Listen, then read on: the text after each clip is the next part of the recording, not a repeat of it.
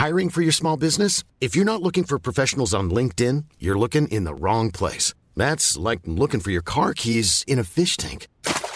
LinkedIn helps you hire professionals you can't find anywhere else, even those who aren't actively searching for a new job but might be open to the perfect role. In a given month, over 70% of LinkedIn users don't even visit other leading job sites. So start looking in the right place. With LinkedIn, you can hire professionals like a professional. Post your free job on linkedin.com slash people today. Bonjour à tous, soyez les bienvenus en direct sur CNews. Nous sommes ensemble dans Punchline jusqu'à 19h avec au ce soir. La laïcité à l'école est-elle menacée? De plus en plus de jeunes filles portent l'abaya dans les salles de classe. L'inquiétude a gagné jusqu'au ministre de l'Éducation nationale qui réunissait hier les recteurs pour évoquer avec eux ce problème grandissant. Chaque mois, 500 cas d'atteinte à la laïcité sont signalés dans notre pays. Alors l'entrisme islamiste est-il en train de gagner du terrain à l'école? Quelle solution apporter au problème? En débattrons dans cette émission. C'est l'interview politique de la semaine, celle d'Edouard Philippe, qui veut faire évoluer notre système migratoire. L'immigration, un sujet majeur pour l'Europe et pour la France. Alors pourquoi les gouvernements semblent-ils impuissants lorsqu'il s'agit d'apporter des solutions? Quelle politique migratoire faut-il pour notre pays? Je poserai la question à mes invités. Et puis nous parlerons enfin de la réforme des retraites. Non, il n'y aura pas de nouveau débat à l'Assemblée nationale. Sa présidente le refuse. Le texte de l'opposition qui prévoyait d'abroger la réforme ne sera pas soumis aux députés dans l'hémicycle. Est-ce un scandale démocratique ou le strict respect de la Constitution? Ce sera le troisième débat de la première partie de Punchline. Il est 17h, on parle de tout cela juste après l'essentiel de l'actualité. Bonjour Maureen Vidal. Bonjour à tous. Anime les policiers de la CRS 8 spécialisés dans le maintien de l'ordre dans les quartiers dangereux ont été déployés après plusieurs faits de violence et de deal. Une médiathèque a d'ailleurs été fermée jusqu'à nouvel ordre. Le maire Jean-Paul Fournier a pris cette décision. Il parle d'une pression croissante sur le quartier Pisevin. Il avait notamment dénoncé le fait que les agents de la médiathèque sont soumis à des palpations en pleine rue avant d'accéder à leur poste de travail. Un journaliste de M6 a d'ailleurs été agressé hier. La mère de l'INSEE, la jeune fille qui s'est donné la mort le 12 mai dernier à cause du harcèlement scolaire qu'elle subissait, est reçue par Brigitte Macron depuis 16 heures de l'après-midi. Une rencontre importante pour la famille de l'INSEE qui dénonce un harcèlement qui continue après la mort de leur fille. L'avocat de la famille s'est joint à la mère pour rencontrer la première dame. Le pape François va être opéré en urgence à Rome, victime d'une hernie abdominale. Son équipe médicale évoque, une intervention chirurgicale nécessaire par l'aggravation des symptômes présentés par le souverain pontife. Il sera hospitalisé plusieurs jours à l'hôpital Gemelli. Et pour m'accompagner jusqu'à 18h, j'accueille Sabrina Agresti-Roubache. Bonsoir, soyez la, la bienvenue. Vous êtes députée Renaissance des Bouches-du-Rhône. À vos côtés, Karim Zeribi. Bonsoir, consultant CNews. Laure Lavalette, soyez la bienvenue, députée du Rassemblement national. Et puis Georges Fenech, bonjour. Vous êtes consultant euh, CNews. Les incidents se multiplient donc dans les établissements scolaires. De plus en plus d'élèves souhaitent porter l'abaya, qui est une tenue traditionnelle musulmane. Hier, le ministre de l'Éducation nationale a réuni les recteurs pour évoquer avec eux les solutions à apporter au problème. Jeanne Cancard, Émilie Gougache. Devant des lycées publics comme celui-ci en Ile-de-France, les mêmes scènes se répètent. Des élèves retirent leur voile avant de franchir les portes de leur établissement, puis le remettent dès la fin des cours.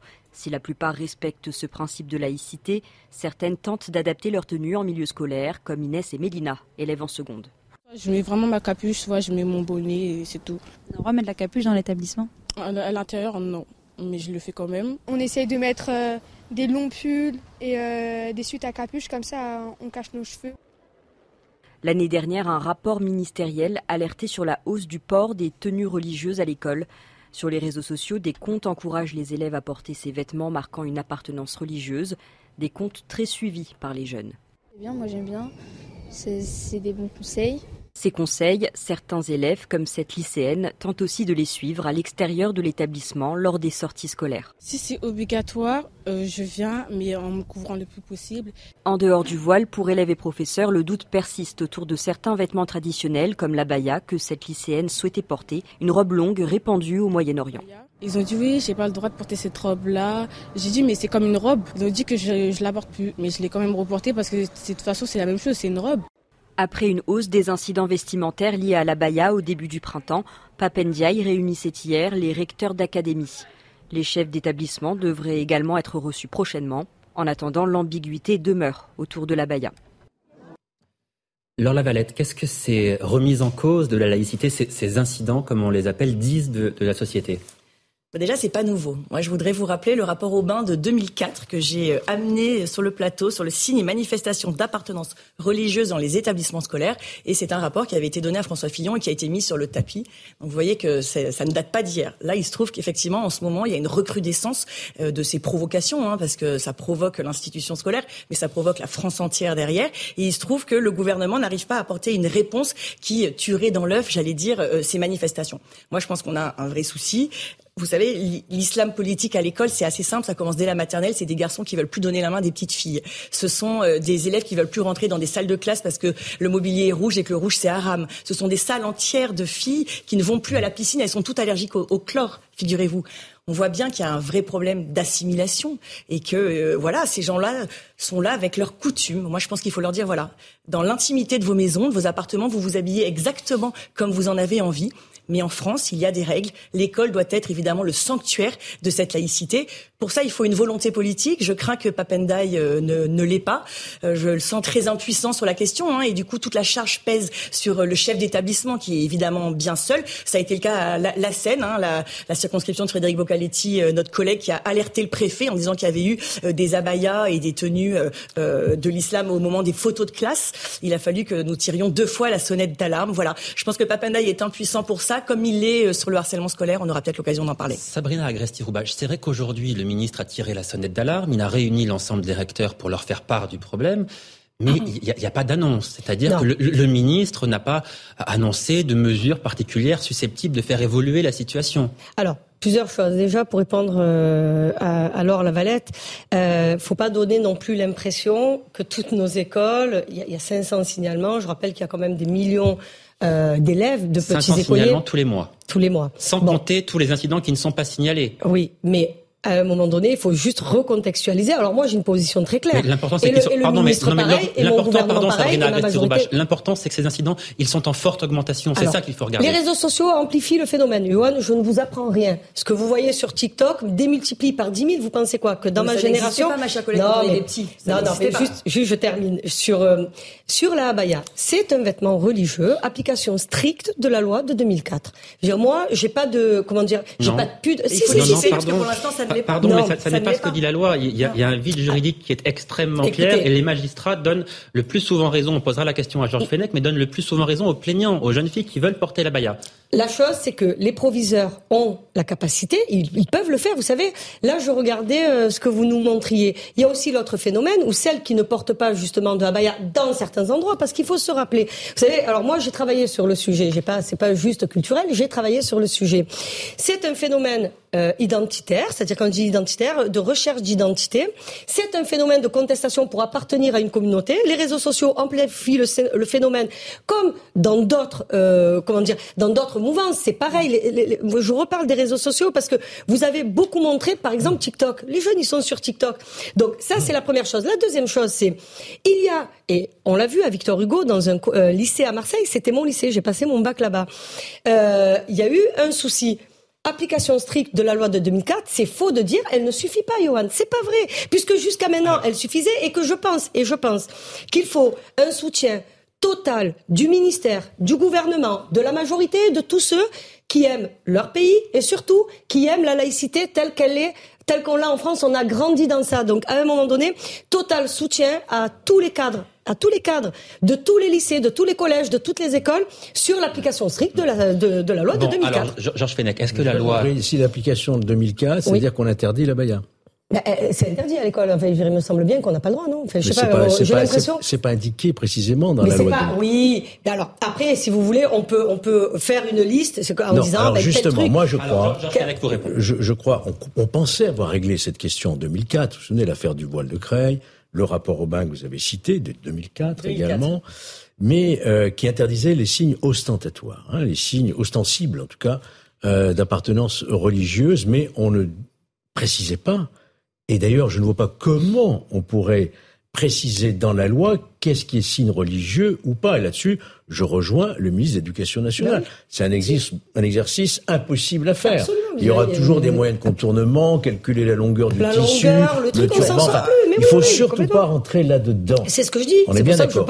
Mais une fois, une fois qu'on a, on a dit cela, et, on constate une forme d'impuissance du gouvernement, de cette, de cette entrise, il y aurait qu'un seul cas ça mériterait déjà de s'y pencher. Vous dites il n'y a pas. Non, euh, si, non, non, Ce que je veux dire, ce que, disait Johan tout à l'heure sur l'augmentation, elle est là. Il y a une volonté d'entrisme religieux. Il faut trouver la solution. Pour moi, j'en reviens toujours et je l'ai déjà dit ici sur ce plateau. Je pense que la meilleure des solutions, ce serait de réfléchir à un uniforme scolaire à l'école et au collège. Excusez-moi de vous dire que c'était dans notre niche quand même. Mais vous n'avez pas le monopole aussi eh de tout cela. c'est bien ça que vous n'est pas une sorte de monopole. Le Rassemblement national l'a proposé. On l'a ah, proposé vu, et ça n'a pas été voté par la représentation nationale, alors que, même que Brigitte Macron avait même apporté son qu'il y a de plus en plus de personnalités. Jean-Michel Blanquer y était favorable. Autrefois, Xavier Darcos aussi était favorable. La euh, Brigitte Macron, L'avez-vous voté, ma chère collègue Non, parce que non, parce que vous n'expliquez pas les choses Ça a existé dans notre pays une certaine époque, notamment napoléonienne, jusqu'à tard d'ailleurs euh, voilà, donc je pense que ça, serait, ça aurait le mérite de régler une fois pour toutes cette question et en même temps de lutter aussi contre les discriminations sociales. Moi, c'est la Tout base. Le monde pour moi, c'est la, base. Pour moi, c'est la base. Allez, je vous donne la parole dans une seconde. Avant cela, on écoute Olivier Véran, le porte-parole du euh, gouvernement, qui estime que euh, l'école n'est pas prise pour cible au hasard par les islamistes. Le gouvernement ne réfléchit pas à des mesures, le gouvernement agit. Il a agi, il agit, il agira. La question, c'est faut-il adapter notre arsenal de réponses face à un phénomène qui pourrait être en expansion et qui poserait de très nombreux problèmes. Et, ne croyez pas euh, qu'il soit euh, anodin que l'école de la République soit le lieu euh, qui fasse l'objet d'attaques de la part de personnes qui souhaitent faire du prosélytisme religieux. Ça n'a rien d'anodin. D'ailleurs, on dit souvent que l'école est le sanctuaire de la laïcité. Euh, il faut faire attention parce que si on considère que c'était le sanctuaire, on pourrait lui coller une cible vis-à-vis de, tous ceux qui voudraient remettre en cause la laïcité. Donc la laïcité, on la défend partout et on la défend notamment à l'école. Et le ministre de l'Éducation est à sa place en travaillant avec les recteurs et tous les responsables de l'enseignement de notre pays pour déterminer s'il y a lieu ou non de mettre en place d'autres actions. Karim Zeribi, est-ce que l'école est une cible privilégiée des islamistes? Je pense qu'il y a des, secteurs de la société qui euh, euh, sont des cibles euh, de ceux qui veulent prôner un islam rigoriste qui prendrait le pas sur les valeurs de la République et les principes de laïcité. Ça existe évidemment. Après, euh, d'associer euh, toutes les jeunes filles qui portent la baya à cet islam rigoriste, je trouve que c'est un peu ridicule, permettez-moi. Je pense que Sabrina Roubache a évoqué euh, plusieurs paramètres potentiels et possibles. Une crise identitaire, un phénomène de mode. je veux dire, bon, autant il faut effectivement que nous soyons prudents et que nous nous protégions de cet entrisme, autant il ne faut pas que nous versions facilement dans les amalgames qui parfois peuvent être ridicules. Un gamin de 3 ans qui ne serrait pas la même parce qu'il est dans une conception de l'islam politique à la maternelle. Excusez-moi, mais il faut qu'on se calme. Je veux dire, que euh, c'est pas très sérieux, quoi. Alors sur la baya, euh, la difficulté, c'est pas une prescription religieuse. C'est pas une prescription du Coran. Donc, euh, Merci de et, ça n'est pas une prescription du Coran. Donc, je veux dire, il y a une double difficulté.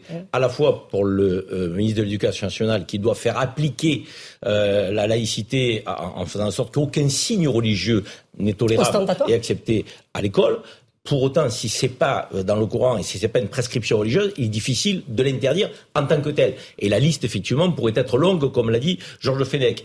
Euh, et, c'est vrai que ce qui fait que nous avons débat, c'est qu'on donne le sentiment de tergiverser. En fait, on ne prend pas de décision pour dire non, on ne prend pas de décision pour dire oui. On laisse les chefs d'établissement euh, décider. Euh, c'est là, on a l'impression qu'il y a un vide. Mais ce qui m'interroge, pardon, ça n'est pas un signe religieux. Moi, si j'en termine par là, juste une phrase. Plus que le port de la moi, ce qui m'importe, pour parler d'islam politique d'entrée, c'est le comportement des personnes. Vous avez une personne qui ne portera pas la baya, mais qui fera du prosélytisme à tout va. Pour moi, le danger, il est plus là que dans le port d'une tenue, si la personne est respectueuse de son, de son enseignant, des règles de l'école, euh, ne conteste rien. Je veux dire, qui elle gêne, qui elle dérange, puisque ça n'est pas un signe religieux dans le Coran.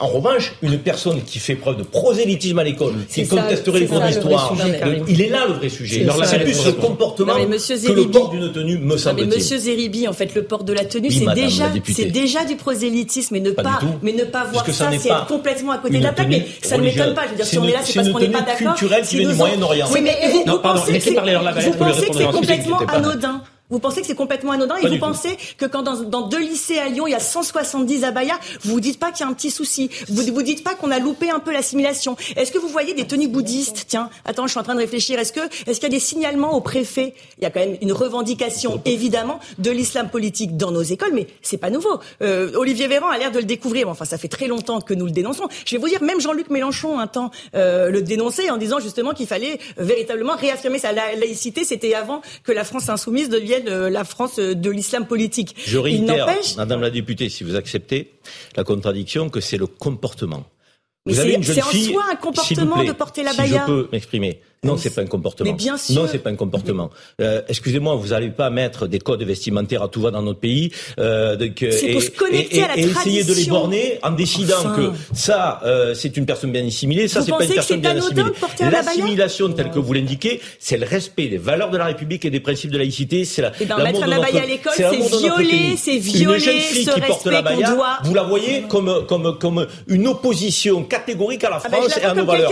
Je suis désolé, vous faites un raccourci qui ah n'est bah, pas clair. Non, et je peux vous dire que, que 80% des Français font le même que moi. je pense que pour le coup, arrêtez, vous êtes quand même du, mais du à chaque fois de, de, de, de, vous prêter comme la porte-parole des Français, vous êtes porte-parole de votre parti, c'est déjà pas mal. C'est déjà pas mal. Et de vous-même. Est-ce que les jeunes filles qui portent l'abaya dans les collèges et dans les lycées font elles-mêmes du prosélytisme?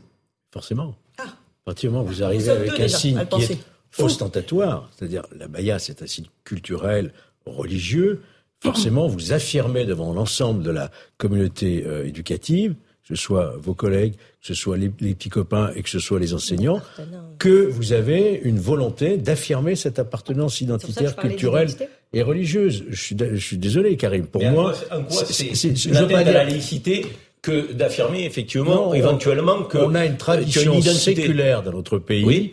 C'est la laïcité doit être respectée à l'école. À partir du moment où tu autorises euh, des jeunes à venir avec une abaya ou avec une grosse croix ou avec une kippa ou tout ce que tu voudras. Ça, c'est un signe religieux. La, oui, c'est pas pareil. L'abaya, alors on peut en discuter. Non, Je crois pas que le voile, d'ailleurs, soit précisément inscrit dans le Coran non plus. Hein.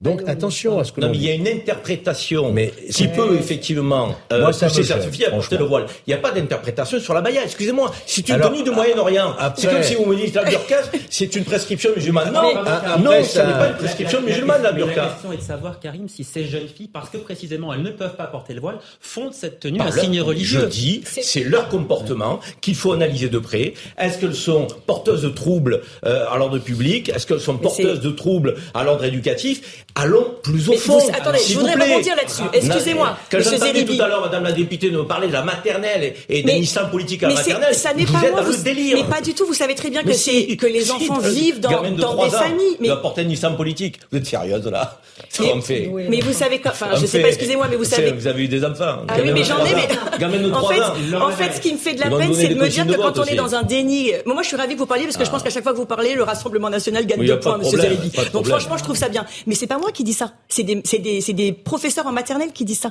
des institutrices qui disent qu'elles ont vu ça. Pas professeur Excusez-moi, je viens, je viens de me reprendre. Excusez-moi, vous n'avez pas le monopole de, de, de, l'éloquence, monsieur Simplement, je vais vous dire, quand vous voyez que 57% des musulmans placent la charia au-dessus des lois de la République, ça pose question. Qui a, qui a dit ça Des gens à qui on a posé la question, figurez-vous. Donc, on si peut pas faire de sondage ethnique. Mais soyez sérieux, on peut pas. Mais c'est pas ethnique. On a demandé à des musulmans ce qu'ils en pensaient. C'est pas une question d'ethnie. Il faut être sérieux. Un un chiffre qui est vérifier un chiffre qui a été euh, donné par l'IFOP. C'est un sondage de l'IFOP réalisé en décembre dernier qui nous apprend que 20% des professeurs sont favorables au port de l'abaya dans les salles de classe du secondaire. Le secondaire, c'est donc le collège et le lycée. Est-ce que ce chiffre vous surprend? Bah, de deux choses l'une. Soit il y a un côté euh, j'achète un peu la paix sociale. Je vous rappelle qu'il y a là aussi des sondages où les professeurs se censurent. On le sait quand même que dans certains euh, quartiers, les professeurs n'osent pas parler de l'histoire de France euh, telle qu'elle est parce qu'elle sait que ça va créer des troubles à l'ordre public. Mais des troubles, on peut pas laisser dans l'école de la République le moindre centimètre à l'islam politique. Mais l'islam politique ou une autre religion que ce soit. Il se trouve que là, a priori, ceux qui ont, ont, décidé, je veux dire, d'arriver en force, c'est l'islam politique. Mais j'aurais exactement le même discours si c'était euh, une religion différente. Il se trouve que c'est celle-là. Bon, bah voilà. Alors, Kevin Bossuet est avec nous. Vous le connaissez bien, c'est un visage régulier de CNews. Il se trouve qu'il est professeur d'histoire-géographie dans un collège. On en fait beaucoup, dit Sabrina Agresti-Roubache. Kevin, est-ce que vous trouvez qu'on en fait trop ou est-ce que vous, vous êtes régulièrement confronté à ce problème d'entrisme dans, dans l'établissement dans lequel vous enseignez? Euh, oui, bonjour. Euh, donc non, je ne pense pas qu'on en fasse trop, parce qu'il y a un vrai problème, en effet, de respect de laïcité euh, dans nos établissements.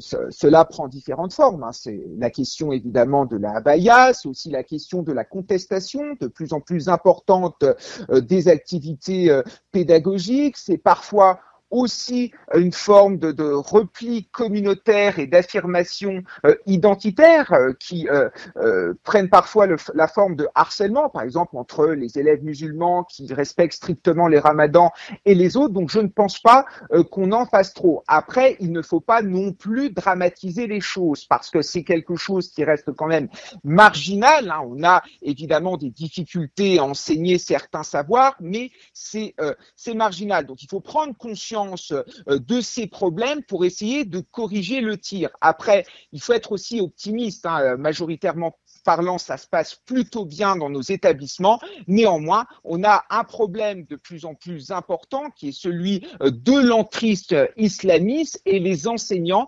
attendent en effet un moyen pour essayer de lutter contre. Et sur le cas de la Baïa, c'est un petit peu compliqué pour les personnels et pour les professeurs, puisque c'est aux principaux, c'est aux proviseurs et c'est aux professeurs, finalement, euh, d'interpréter l'intention de l'élève pour savoir si c'est un signe contrevenant à la laïcité ou pas. C'est pour ça que j'entendais Georges euh, tout à l'heure nous dire qu'il fallait l'uniforme à l'école. Je pense en effet que c'est la bonne solution puisque cela permettrait à tout le monde d'avoir euh, le même habit et cela euh, réglerait la question euh, de la abaya et réglera même la question du harcèlement scolaire à travers qui peut naître en effet à travers les, les habits en fait. Juste pour répondre, mais en fait, on est d'accord. En fait, je suis d'accord avec M. Bossuet. Un peu de nuance, c'est bien aussi. C'est-à-dire, honnêtement, en faire des caisses comme je vois, enfin, il a raison de rappeler. Moi aussi, mon mari est professeur et il est recteur. Vous voyez, donc je connais les sujets de l'éducation nationale parce qu'on en parle tous les jours. Ce qui interroge sans doute Laure Lavalette, c'est que ça n'a pas l'air de vous inquiéter. Alors, dites-nous si ça vous, inquiète pas. vous n'avez pas écouté ma, ma réponse.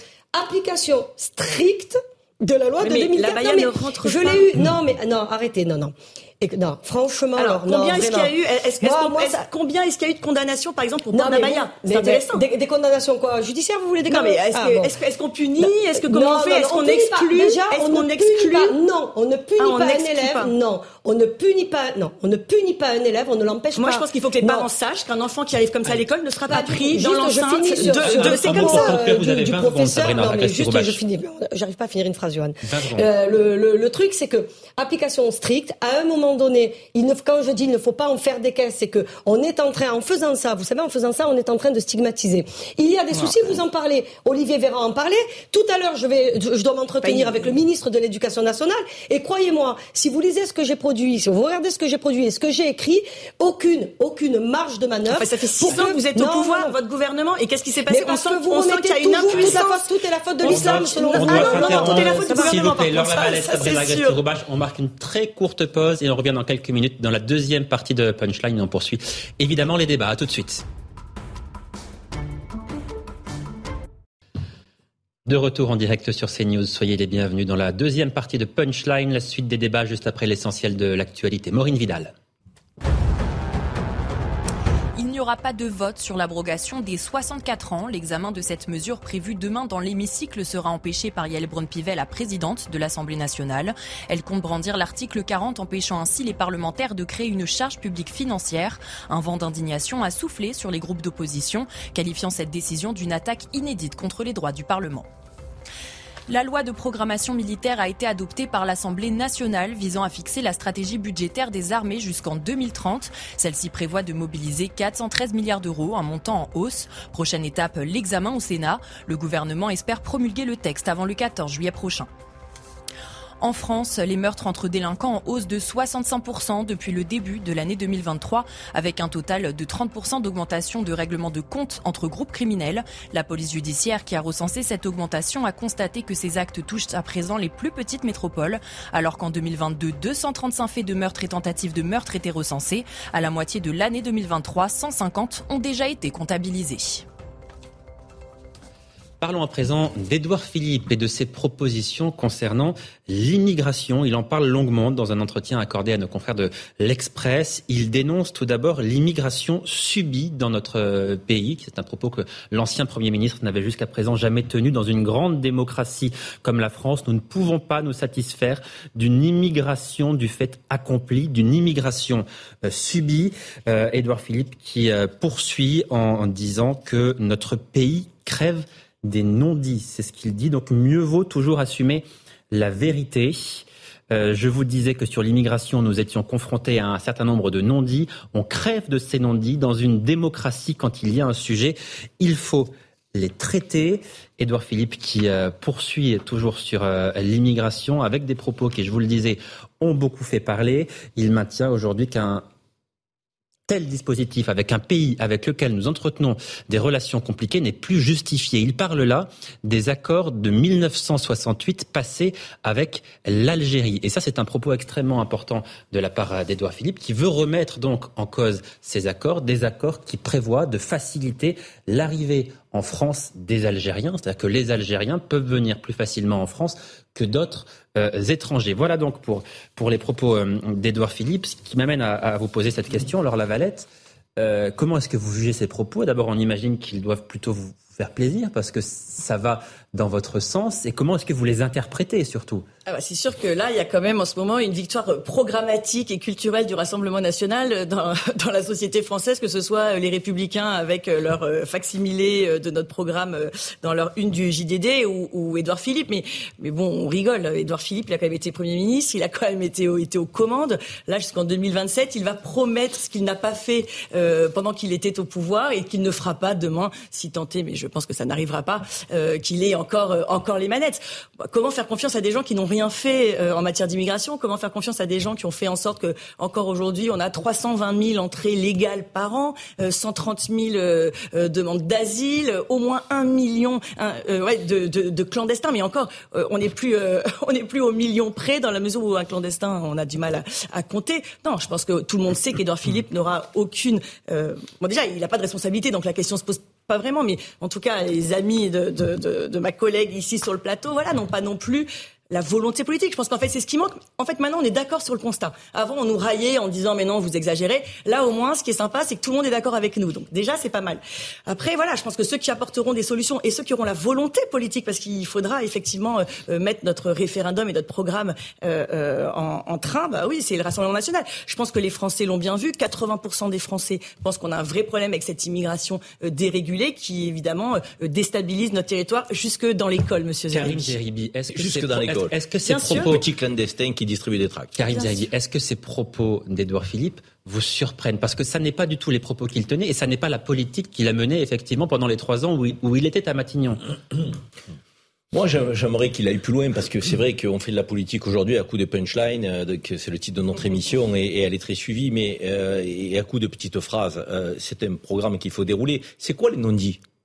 C'est quoi les non-dits? J'aimerais bien qu'ils nous le disent parce qu'il y a deux types de non-dits il y a une immigration irrégulière aujourd'hui qui pose problème parce qu'on ne reconduit pas dans leur pays euh, les clandestins.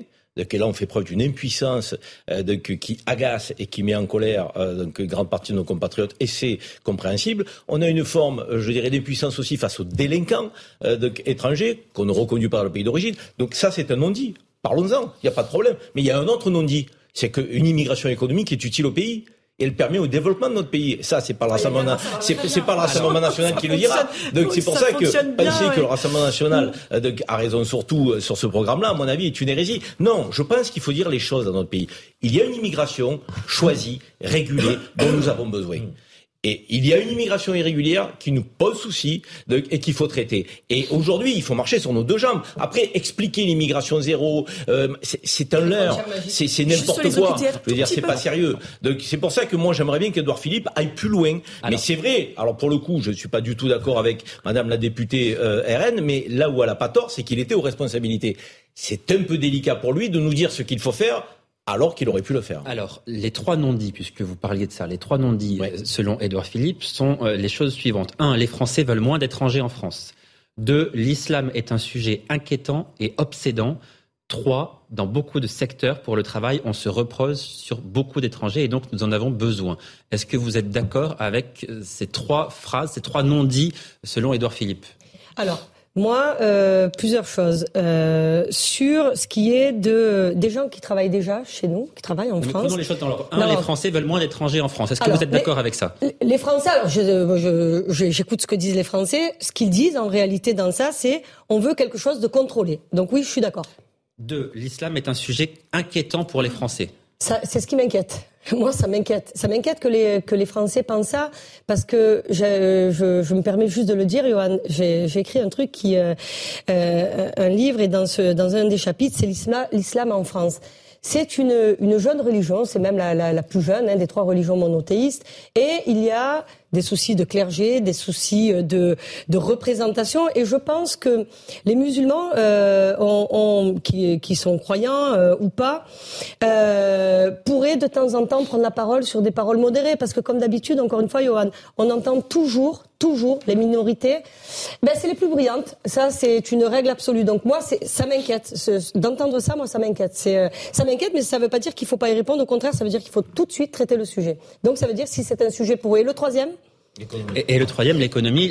La France a besoin de travailleurs étrangers. Titre de séjour, métier en tension. Donc je pense qu'avec la loi asile-immigration, on pourra. Non, euh, bien sûr. Augmentons les salaires. Mais qui Augmentons les salaires. Les gens vont commencer à bien travailler. Bien évidemment, il faut que le travail paye. Il y a d'autres Juste, je termine sur. Si les immigrés sur... le travail demain, il n'y a plus d'économie. Hein. Vous en êtes conscient Vous avez pourquoi, pourquoi est-ce qu'il n'y a plus d'économie Mais parce qu'ils font, des, font des travaux que nos enfants et nous autres ne voulons pas faire. Et est-ce que si pourquoi parce que c'est mal payé, vous voulez dire bah, Vous savez très bien que l'immigration massive, vous savez très bien que l'immigration massive pèse à la baisse. du SMIC, Madame la députée, un peu de cohérence. Il vous a pas échappé que nous on voudrait l'immigration de tous les salaires jusqu'à trois fois le SMIC, Monsieur Zeribi. C'est complètement inaudible pour les téléspectateurs qui nous regardent.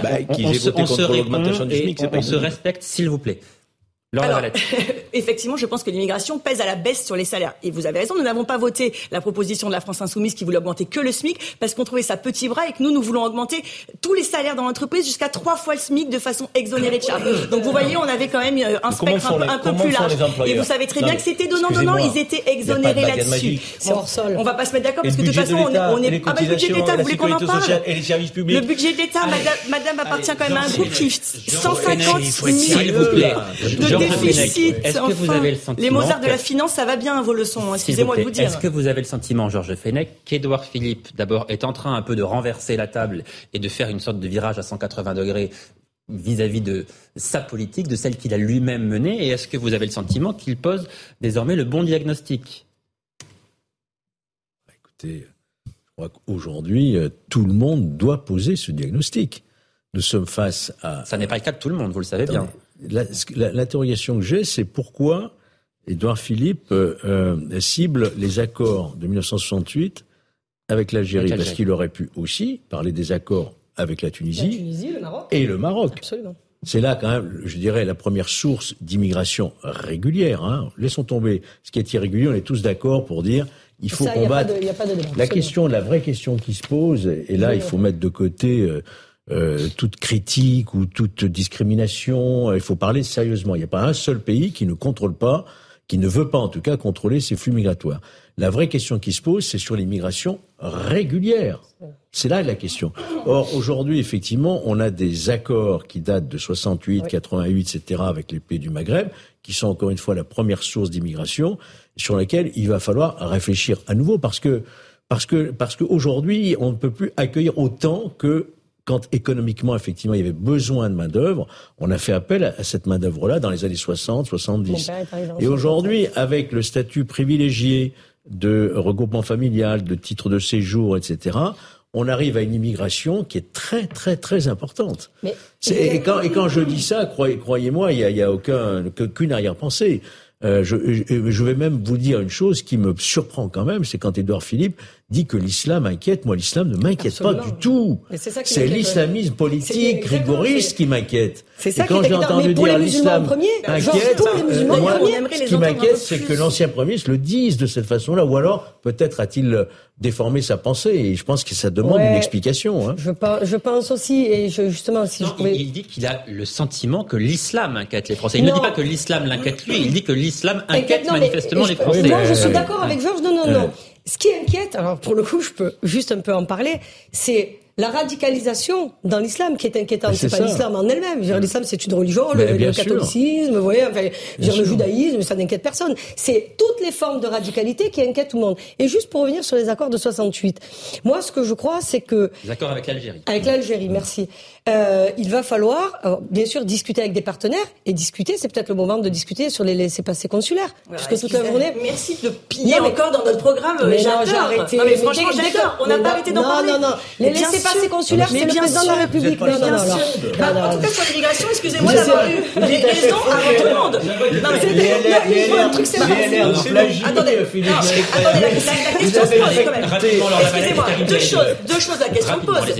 Là, on dirait que vous tombez la pluie. Excusez-moi, on a été raillé. On a été raillé pendant très longtemps sur nos positions sur l'immigration. Nous avions été les premiers à en parler. Simplement pour revenir sur Édouard Philippe, il a quand même appartenu à un gouvernement qui a le taux d'OQTF le plus faible. C'est hallucinant on était, on était à 5%.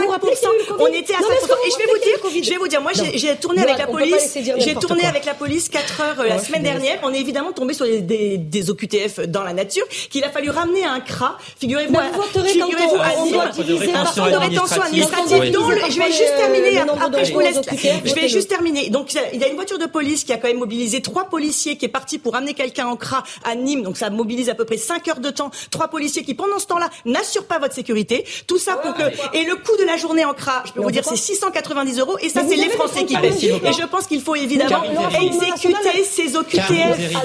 C'est l'impuissance. s'il vous plaît. Euh, revenir sur un des non-dits et, sur la réaction de, Georges Fenech quand il dit euh, moi ça n'est pas l'islam euh, qui m'inquiète, c'est effectivement l'islamisme. et il était surpris Georges que la sortie d'Edouard Philippe pose la question de l'islam je suis d'accord avec toi, euh, mais ne faisons pas comme euh, si on, découvrait euh, nos débats publics. On a quand même une forte tendance, à la fois de la classe politique, de la classe médiatique et globalement, à confondre l'islam et l'islamisme. Donc ça veut dire que quelque part, on aide un peu aussi les Français à, à, baigner dans la confusion. Si nous étions plus clairs sur le fait de dire que les musulmans, sur la Baïa, s'il vous plaît, Madame, c'est vous, qui n'êtes pas clair, Madame la députée. Vous n'êtes pas clair sur la Baïa. Comment voulez-vous que les Français comprennent votre position Vous bondissez sur votre quand on dit islam, vous bondissez sur votre. Pas du tout. Calmez-vous. Calmez-vous. Quand on dit euh, euh, islam et musulmans, il serait bien que dans notre pays, des gens responsables dissocient les musulmans et l'islam de l'islamisme. Mais dès qu'on le fait, on se fait massacrer. Et, dès qu'on le fait, on a l'impression qu'on est euh, ah mais vous êtes laxiste, ah, ah mais vous regardez pas la réalité. Non, les musulmans ne sont pas des terroristes. L'islam, ça n'est pas l'islamisme. Et, et je peux vous dire qu'il y a 6 millions de musulmans dans le pays, hein. et que si 6 ben millions de musulmans étaient porteurs, je dirais, d'un désaccord avec la République, ça se saurait.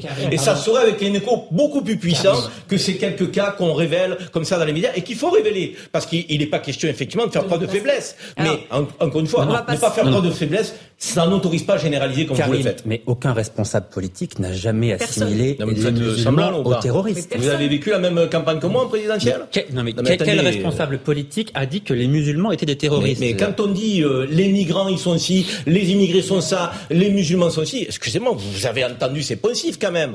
Euh, il y a des gens qui ont même été condamnés pour ça. faites comme si ça n'existait pas, si ça vous arrange. Mais une réalité, c'est qu'on a un débat politique aujourd'hui qui est parfois populiste et qui sert de fonds de commerce pour mobiliser les Français contre les musulmans. Excusez-moi, ça existe. Et soyons, clairs, notre combat, ça ne doit pas être les musulmans, ça doit être l'islamisme, ça doit être le terrorisme. Il est là notre combat. Et, les musulmans français qui aiment la France et qui sont dans l'immense majorité dans ce cas-là, euh, accompagnent ce combat, croyez-le. N'en doutez pas. N'en doutez pas. En tout cas, vous faites la démonstration de manière très claire qu'on ne peut pas débattre d'immigration dans ce pays sans tension, sans amalgame. Si, l'immigration, non mais l'immigration est un débat qui est extrêmement tendu dans notre pays depuis toujours. Je veux qu'on parle maintenant de l'exemple du Danemark. Pourquoi? Parce qu'au Danemark, le débat sur l'immigration est beaucoup plus euh, apaisé et il y a des solutions qui sont manifestement en train de, de porter leurs fruits. Puisque le Danemark, on prend beaucoup d'exemples sur lui en ce moment, beaucoup de responsables politiques français se rendent au Danemark pour voir comment est-ce que leur modèle euh, fonctionne. Depuis 2019, par exemple, le gouvernement a décidé de s'attaquer aux ghettos. Comment? Eh bien, tout simplement en les démantelant. Explication de notre envoyé spécial sur place, Régine Delfour. Ici, nous sommes euh, dans un des quartiers nord de Copenhague, considéré euh, comme un ghetto. En 2018, le gouvernement danois a décidé, à adopter un plan anti-ghetto et les habitants ici sont obligés donc de quitter leur appartement, une décision qui est mal vécue par eux, notamment par Hicham. Je ne sais pas ce que les hommes politiques pensent de nous. Mais les gens habitent ici depuis longtemps et ils ne méritent pas ce genre de choses. Ce bâtiment et le bâtiment 2 ont été vendus. Soit on accepte la compensation qu'ils nous proposent, soit on doit quitter le quartier et se débrouiller seul. Le gouvernement s'est donné jusqu'à l'année 2030 pour éradiquer tous les ghettos du Danemark avec pour objectif intégrer euh, cette population issue de l'immigration à un projet très ambitieux euh, selon Mohamed. Je pense que c'est une bonne décision qui va dans la bonne voie. Si ça doit marcher, ça marchera.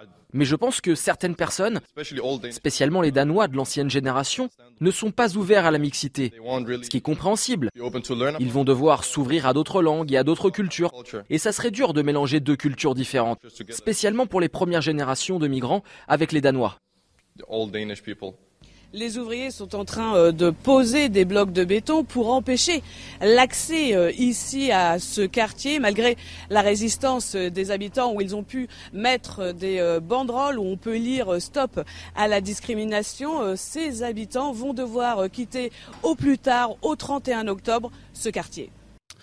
Bon, Georges Fenech, que fait le Danemark Il cède des logements sociaux au privé et reloge les habitants pour pouvoir créer de la mixité. Est-ce qu'à votre sens, c'est un exemple qu'il faudrait suivre en France? Oui, je pense que oui. Moi, je crois que les, Danois sont très pragmatiques, au fond. Hein. Euh, il se trouve que j'y suis allé avec une commission d'enquête parlementaire, j'ai pu voir à quel point ils arrivaient à s'entendre, tous les partis confondus d'ailleurs, euh, sur des questions, mais vraiment très pratiques. Ils ont constaté effectivement qu'il y avait une trop grande immigration. Donc ils, se sont entendus. Et d'ailleurs, il faut reconnaître que le Rassemblement national là-bas, je pas comment on l'appelle, qui était à 20%, était réduit à 2%. Hein, est tombé à 2%. Avec ce consensus qu'il y a eu sur la question migratoire, qui a, été, qui a été traité, mais vraiment de manière très pragmatique sur le logement. Par, un gouvernement social-démocrate, voyez-vous. Et donc, euh, il y a eu un, consensus qui s'est fait. Et aujourd'hui, alors, c'est un petit pays, Danemark. Absolument, 5 hein, millions d'habitants. Ils n'ont pas de frontières avec la Méditerranée comme nous. Ils n'ont pas, ils pas du tout les mêmes. Donc, il faut quand même euh, relativiser et, et, bien recontextualiser en tout cas ce qu'ils ont fait. Mais ça prouve quand même qu'avec une volonté politique, on peut effectivement arriver à réguler. C'est ça qu'on demande. Il faut, faut plus subir, effectivement, il doit finir par raison. 80% hein. des Français, pardon Georges, veulent une loi sur euh, l'immigration. Ils ne veulent pas tous la même, mais je l'ai dit la dernière fois, ils veulent une loi. Quand vous interrogez les gens... Sûr. Et je, et je pense que les immigrés régulièrement installés chez nous qui travaillent souhaitent aussi pouvoir être reconnus comme... Euh, faisant partie intégrante de la nation. De la nation. C'est pour ça qu'ils sont là. Karim Zeribi, ce qui m'intéresse moi, non, non, je crois avoir terminé. Ce qui m'intéresse, moi, c'est d'essayer de comprendre pourquoi, dans des pays comme le Danemark et dans d'autres, on peut avoir un débat serein, une sorte d'union, d'unité politique autour de ces questions qui sont des questions extrêmement importantes, alors qu'en France, c'est absolument Parce que je pense que euh, les partis politiques euh, ont été capables de sortir de leur fonds de commerce. Ce qui n'est pas le cas en France, excusez-moi. Je veux dire, en France, vous avez des gens qui vous expliquent qu'il faut régulariser tous les sans-papiers. Et puis vous en avez d'autres qui vous disent qu'il faut zéro immigré. Ce débat binaire est d'un ridicule absolu. Est-ce qu'on ne peut pas avoir un débat sensé qui dit, oui, qui veut aujourd'hui des clandestins dans notre pays? Personne. Qui Personne. Qui veut que des, que des délinquants ou des criminels euh, euh, étrangers restent sur notre sol Excusez-moi, euh, on peut dérouler. Qui veut que des criminels délinquants restent, étrangers restent sur notre sol Personne. Qui veut que nous laissions des gens prôner un islam radical Personne.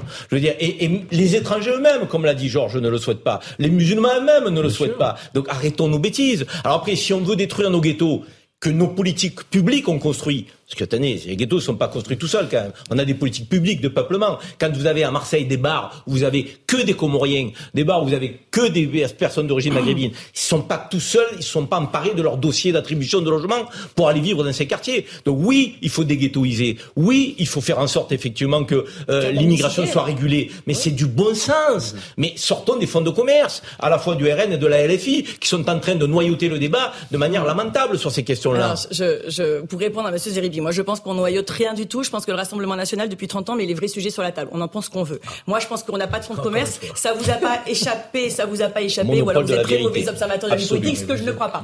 Il ne vous a pas échappé. Depuis juin 2019, nous votons toutes, nous votons toutes les décisions, enfin tous les amendements qui vont dans le bon sens. Et je pense que ma collègue ici présente pourra euh, évidemment aller dans mon sens, puisque c'est vrai, quand un amendement arrive, nous ne regardons pas d'où il vient, parce que nous, nous ne sommes pas sectaires. Ah, vous s'il améliore, beaucoup avec s'il améliore le quotidien des Français, s'il améliore le quotidien des Français, nous le votons. Mais Johan Usac, je reviens sur ce que vous disiez. Quand vous dites, effectivement, il y a des pays où on peut parler euh, d'immigration de façon apaisée.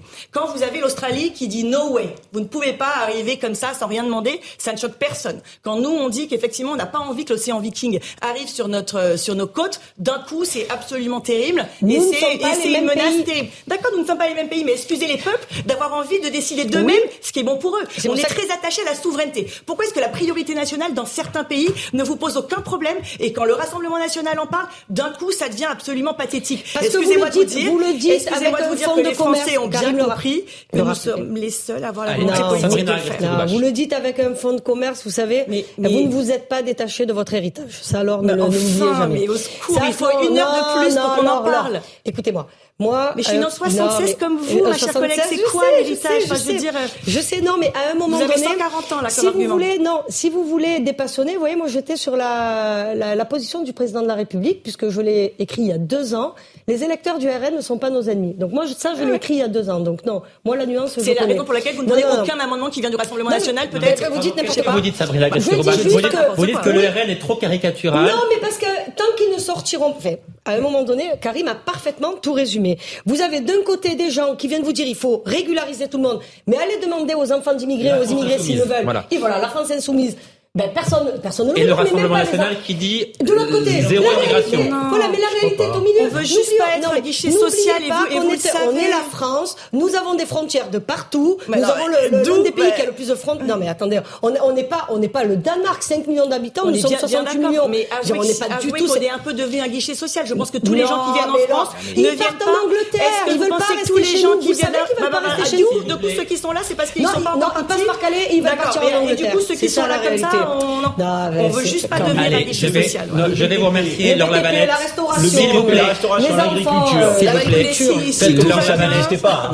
Je vais vous libérer, vous allez nous quitter. En tout cas, ce qui est sûr, c'est que je pense que les Français ont bien compris, ils ont des yeux pour voir. De CNews ce soir. Restez une toute petite seconde, le temps pour nous de rendre l'antenne et on se retrouve dans quelques minutes pour la troisième partie de Punchline sur CNews à Europe 1. À tout de suite.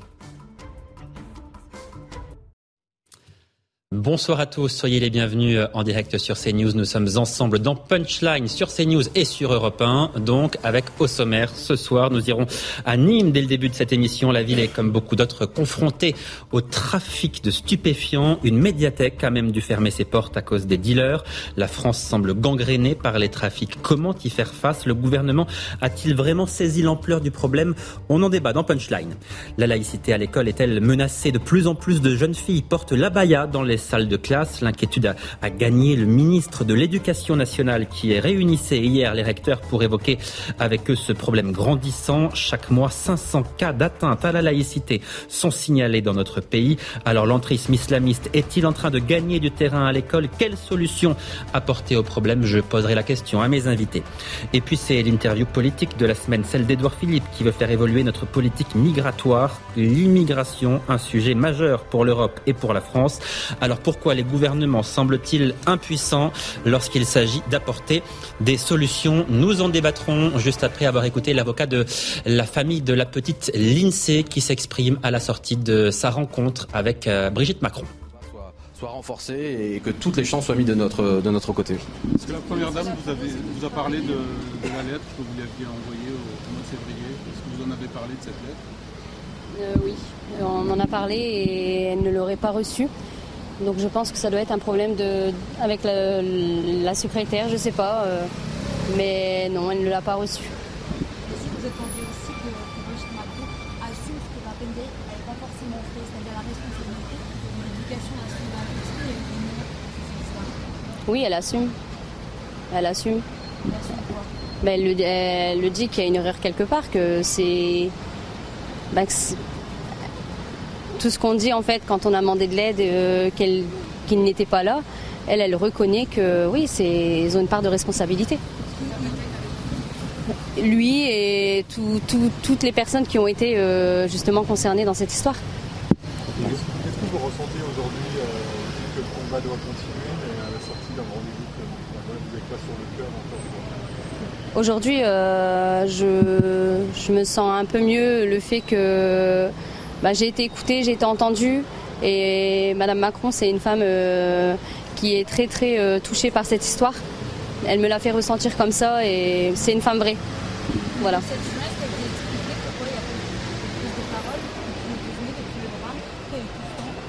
Je sais pas ça.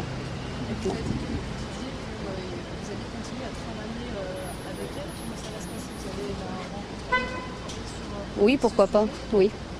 Certainement, oui.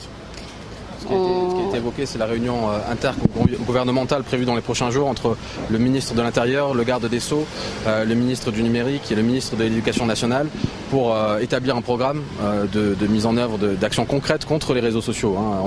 On s'est vraiment mis d'accord, on a beaucoup parlé des réseaux sociaux et, de la nécessité de tout faire pour, enrayer ce déchaînement de, violence et de haine, mettre un terme à, toute forme d'impunité, mettre un terme à toute forme d'anonymat et, et, faire en sorte de protéger les enfants, les adolescents qui sont victimes de cyberharcèlement mais aussi les adultes euh, qui, sont, qui sont la proie de, donc de, ce, de ce système qui ne convient plus du tout. Euh, il y a une volonté qui s'est exprimée de, vouloir faire bouger les choses et, en même temps, il nous a été rappelé que c'était extrêmement difficile de, faire évoluer euh, tous ces murs qui se dressent devant, devant nous. Donc le résultat semble positif, bien sûr, humainement. la conclusion, c'est vraiment de travailler donc avec Betty. elle, va, elle va être invitée pour, pour pouvoir assister à tout ce qui a déjà été mis en œuvre à travers les, appels téléphoniques, les programmes d'assistance de toutes les personnes qui sont harcelées, des enfants qui sont harcelés, pour savoir comment ça fonctionne. Il a été évoqué l'idée que euh, la maman de l'INSEE serait l'ambassadrice euh, de tout ce programme phare et notamment de toute la lutte contre ce fléau, hein, ce fléau du cyberharcèlement et du harcèlement à l'école, et, d'autres mesures qui seront mises en œuvre. Nous attendons d'avoir des réponses pragmatiques par rapport à ce qui sera, sera fait vis-à-vis des réseaux sociaux. C'est notre principale préoccupation aujourd'hui. J'aimerais terminer en disant que euh, c'était une conversation euh, entre une maman et une autre maman, même si l'avocat était là, bien sûr, mais ça a commencé comme ça, ça s'est terminé comme ça. Et, je crois que ça a une vertu thérapeutique, puisque pour la première fois, euh, la maman de l'INSEE m'a dit avoir senti être écoutée, avoir été écoutée. Et donc c'est forcément quelque chose de très positif. Et, ce qui a été dit, c'est que ça permet d'atténuer un petit peu bah, toutes les, énormes anomalies, les dysfonctionnements majeurs de, toute l'éducation nationale, ou en tout cas d'une partie de l'éducation nationale, qui s'est montrée en dessous de tout hein, à travers cette affaire abominable. Hein. On va reparler de l'académie, euh, du responsable de l'école, d'une partie du corps enseignant, qui ont tous tourné le dos à, à l'INSEE et à sa maman quand elles appelaient au secours. Elle s'est excusée pour ça et je crois que ça fait du bien à Betty. Ça veut dire que, ça veut dire que la dernière fois, c'était pas une conversation entre une maman et un papa? Ça n'a pas du tout été ressenti comme ça d'un point de vue humain, ça arrive. Est-ce que Mme Macron, elle a fait passer aussi un message de la part de son mari, du président de l'État? Est-ce que vous avez dit que vous auriez souhaité euh, Oui, elle, a, elle, nous a dit un petit mot par rapport à ça, qui, qui est de tout cœur avec nous et qui, est sensible à ça aussi, à ce qui s'est passé. Pourquoi pas Bien sûr. Aujourd'hui, la seule chose que je voudrais, c'est que tous ceux qui ont fauté dans cette histoire soient reconnaissent en fait. C'est voilà.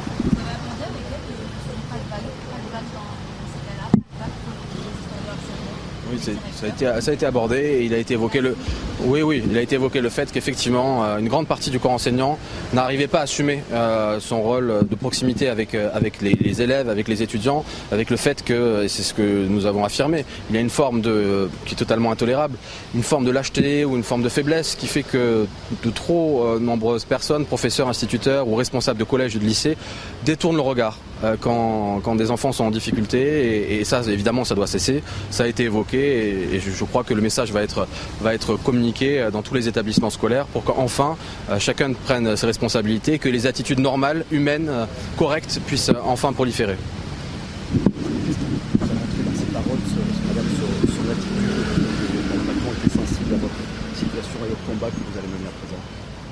Bah, sa sincérité à elle en fait, tout simplement. Elle, me, l'a, quand elle me l'a dit, elle avait l'air déjà elle tellement touchée que je pense que si ça aurait été le contraire, elle aurait rien dit du tout. Voilà. Juste une question par rapport à la loi vous savez, sur l'exclusion des pas du harcelé, l'école, mais du harceleur. Elle est revenue aussi là-dessus Oui, oui.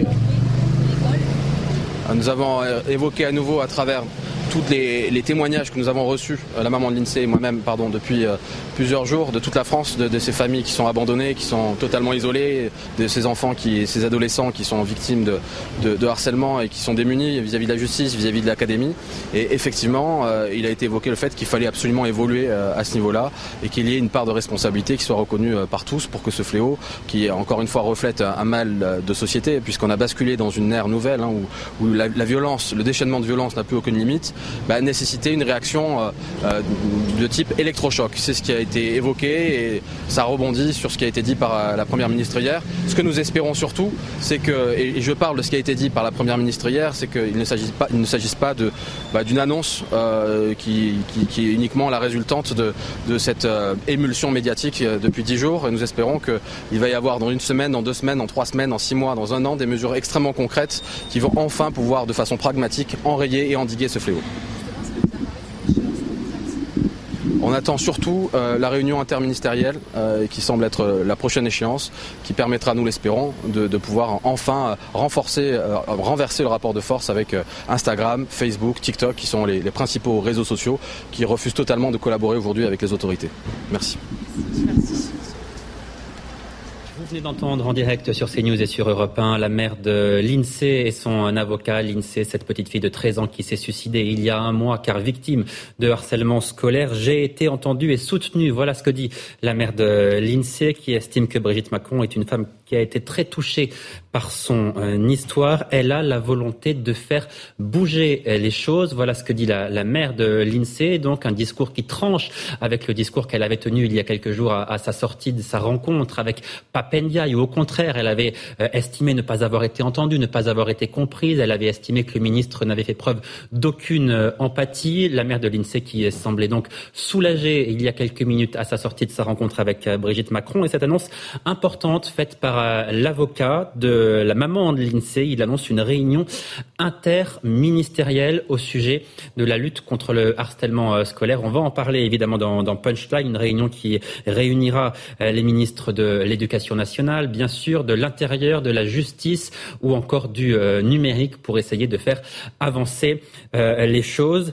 Sabrina Agresti-Rouba, je, je, me tourne d'abord vers vous. Effectivement, on a senti cette, cette, mère de famille qui est en souffrance depuis un mois, qui qui a enduré tellement de choses, qui avait été tellement déçu à sa sortie de sa rencontre avec Papendiaï. On la sent là réellement pour la première fois, non pas soulagée, mais en tout cas, elle a le sentiment d'avoir été comprise et entendue. Parce que Brigitte Macron est une femme euh, incroyable d'humanité.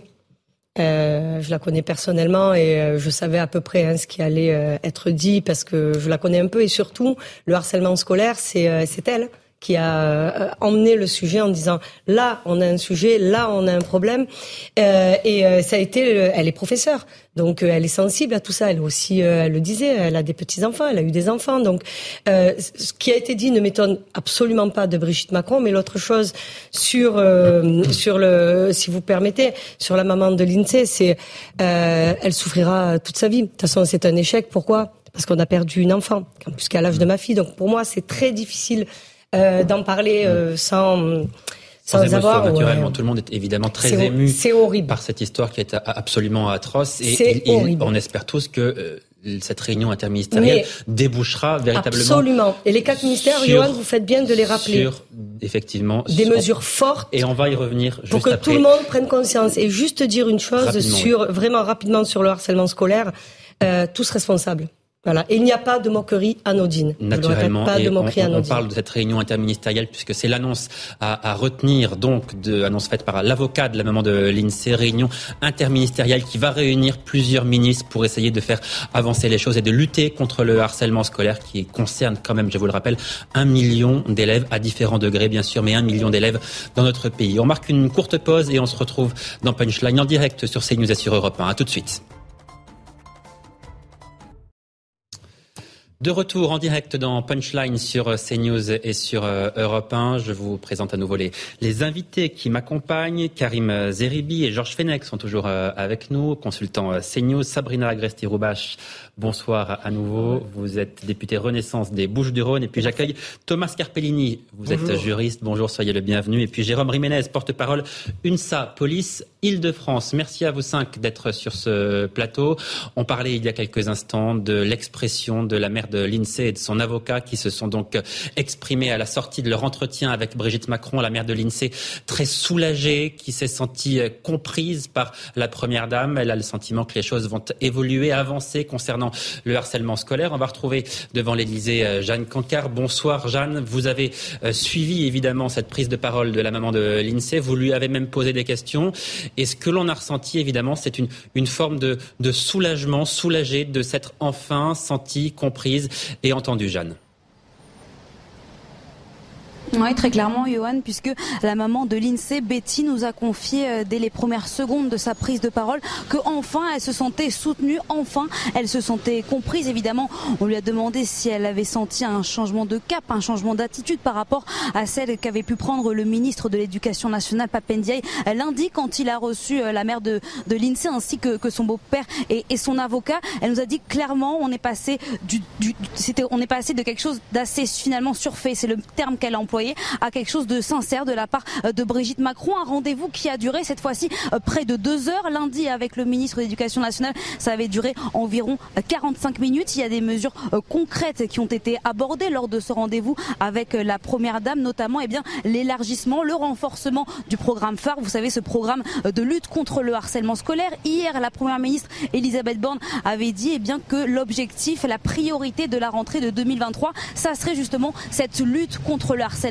scolaire. La maman de l'INSEE a très fait clairement euh, prendre conscience à Brigitte Macron eh bien euh, qu'elle voulait que ces paroles soient suivies euh, d'actions. Brigitte Macron qui a d'ailleurs proposé, envisagé avec Betty et eh bien qu'elle devienne l'ambassadrice, l'ambassadrice de ce combat à la fois pour la mémoire de sa fille mais aussi eh bien pour tous les élèves en France qui sont encore aujourd'hui victimes de harcèlement. La semaine prochaine, un rendez-vous interministériel aura lieu justement pour et bien mettre en place des actions concrètes contre ce harcèlement. Betty la maire de l'INSEE euh, pourrait être présente euh, lors de euh, ce rendez-vous interministériel. Et puis évidemment, on a aussi demandé à Betty s'il y avait eu des mots adressés de la part du chef de l'État par la voix de son épouse Brigitte Macron. Elle nous a dit qu'en effet, eh bien quelques propos, quelques paroles lui étaient revenues aux oreilles puisque Brigitte Macron a dit évidemment que le président, le chef de l'État, avait été extrêmement touché par ce drame et qu'il comptait concrètement faire quelque chose avec cette fois-ci un vrai budget financier mis en place pour lutter contre le harcèlement scolaire.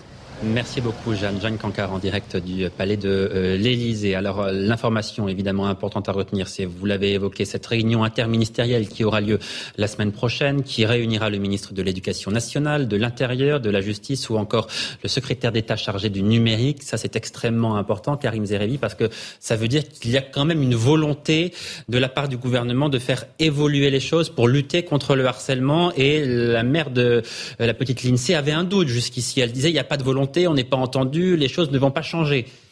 Je veux d'abord dire que Brigitte Macron a, certainement convaincu la maman de l'INSEE et son avocat parce qu'elle euh, est elle-même très investie sur cette cause.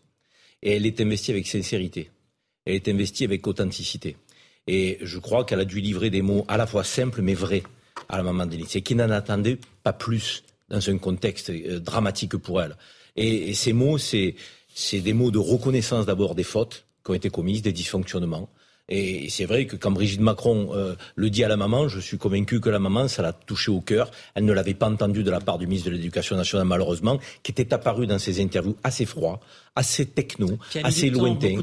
oui, parents, d'ailleurs. temps, à les, même à les, contacter, contacter, à les contacter, effectivement. Et là, on sent qu'il y a une forme de spontanéité, de, de, de sincérité euh, de la part de Brigitte Macron. Elle est investie, euh, la, la, la, femme du président de la République, sur ces questions-là, et elle fait bouger les lignes, puisque je suis convaincu que ce comité interministériel est certainement une idée euh, qu'elle a eue et, et qu'elle veut impulser de la place qui est la sienne. Mais je vais vous dire, c'est salutaire.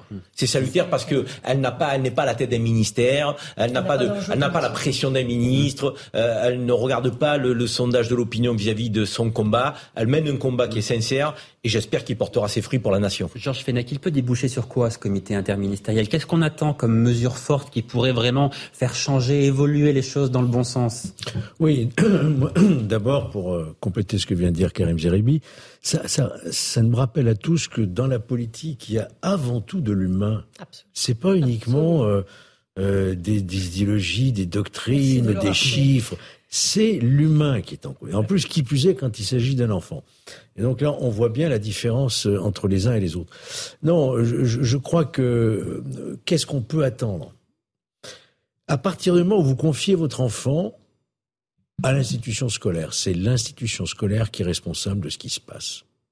Quand vous confiez, euh, vous confiez euh, la responsabilité d'un hôpital, j'ajoute même dans une prison, c'est la responsabilité de l'institution qui doit vous protéger. Et là, manifestement, l'institution scolaire n'a pas protégé, donc il y a une responsabilité de l'école. Ce qu'on attend, c'est qu'on retrouve un, un, moyen de fonctionnement de l'institution scolaire où il n'y ait plus de failles, où l'information circule, où le signalement se fasse avec des obligations, avec euh, aussi euh, euh, la, la, la, capacité d'écoute de la parole de l'enfant qui n'est pas toujours évidente. Voyez-vous Donc on attend que toutes ces mesures se mettent en place.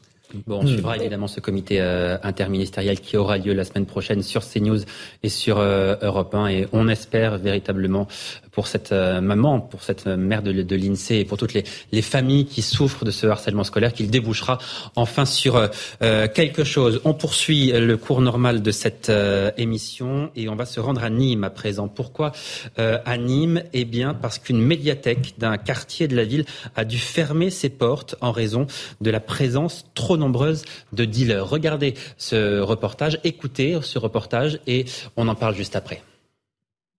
À peine arrivé à Nîmes, la CRS 8 prend possession du quartier Pissevin. Contrôle, fouille, le chien renifleur est attiré par le sac d'un jeune homme.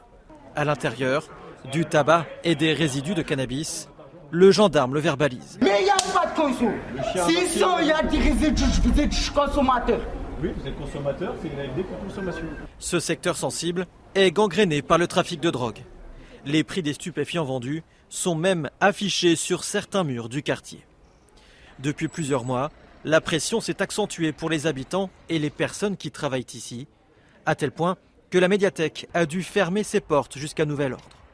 Les salariés de l'établissement étaient fouillés avant d'entrer dans le quartier. Ils ont même été filmés et photographiés au travail. Une situation intenable pour cette habitante. Il y a les dealers qui sont partout là, moi je les vois tout le temps. Hein. Moi je veux sortir d'ici, mais c'est qu'un souhait, je souhaite. Je reste, c'est un rêve pour moi. Chaque fois on entend des Kalachnikov, des trucs. Moi j'ai peur. L'intervention de la CRS 8 apporte déjà des résultats, selon Jean-Pierre Sola, commissaire général.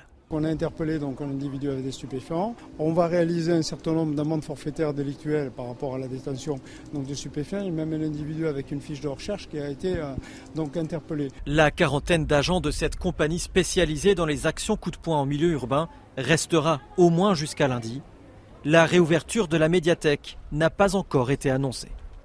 Reportage à Nîmes de Laure Parra, Thibault Marcheteau et Vincent Fandez. Jérôme Riménez, porte-parole UNSA Police, je me tourne d'abord vers vous. Est-ce que l'on voit là à Nîmes, c'est quelque chose qui est, j'allais dire, commun? Est-ce que vous avez l'habitude de ce genre de scène, vous, dans votre métier? Bah, Ce que l'on voit surtout, c'est que dès qu'il y a une difficulté, euh, on envoie la CRS 8 aujourd'hui en France. La semaine dernière, pour les multiples. Qui est une compagnie de CRS mobile. Voilà, c'est une compagnie sur tout le territoire national. Et elle est envoyée pour rétablir l'ordre et la sécurité, comme ça a été le cas la semaine dernière à Nantes, pour les fusillables qui est à répétition. Et je tiens à le préciser parce que c'est un gros travail de la part de mes collègues. Et ça, il faut quand même s'en rendre compte. Hier, ils étaient à Paris pour assurer la sécurité de la manifestation. Pendant la nuit, il y a eu un transfert et depuis ce matin, ils œuvrent sur le, le quartier Pislin, qui est un quartier de, de reconquête républicaine. Hein, c'est important aussi de Alors oui, justement, comme toutes les villes demandent cette CRS 8, en tout cas beaucoup de villes la demandent, euh, j'imagine que ce genre de problème, finalement, on le rencontre, j'allais dire, hélas, un peu partout sur le territoire. Si vous voulez, la difficulté, c'est qu'on le rencontre un petit peu partout sur le territoire, et d'autant plus quand les, les, sujets ou les affaires sont médiatisés. Mais ce qu'il faut aussi rappeler, c'est que bien évidemment, nos collègues vont travailler avec euh, tout leur professionnalisme, et ils vont, vont faire au plus vite pour rétablir l'ordre et la sécurité de tous ces citoyens.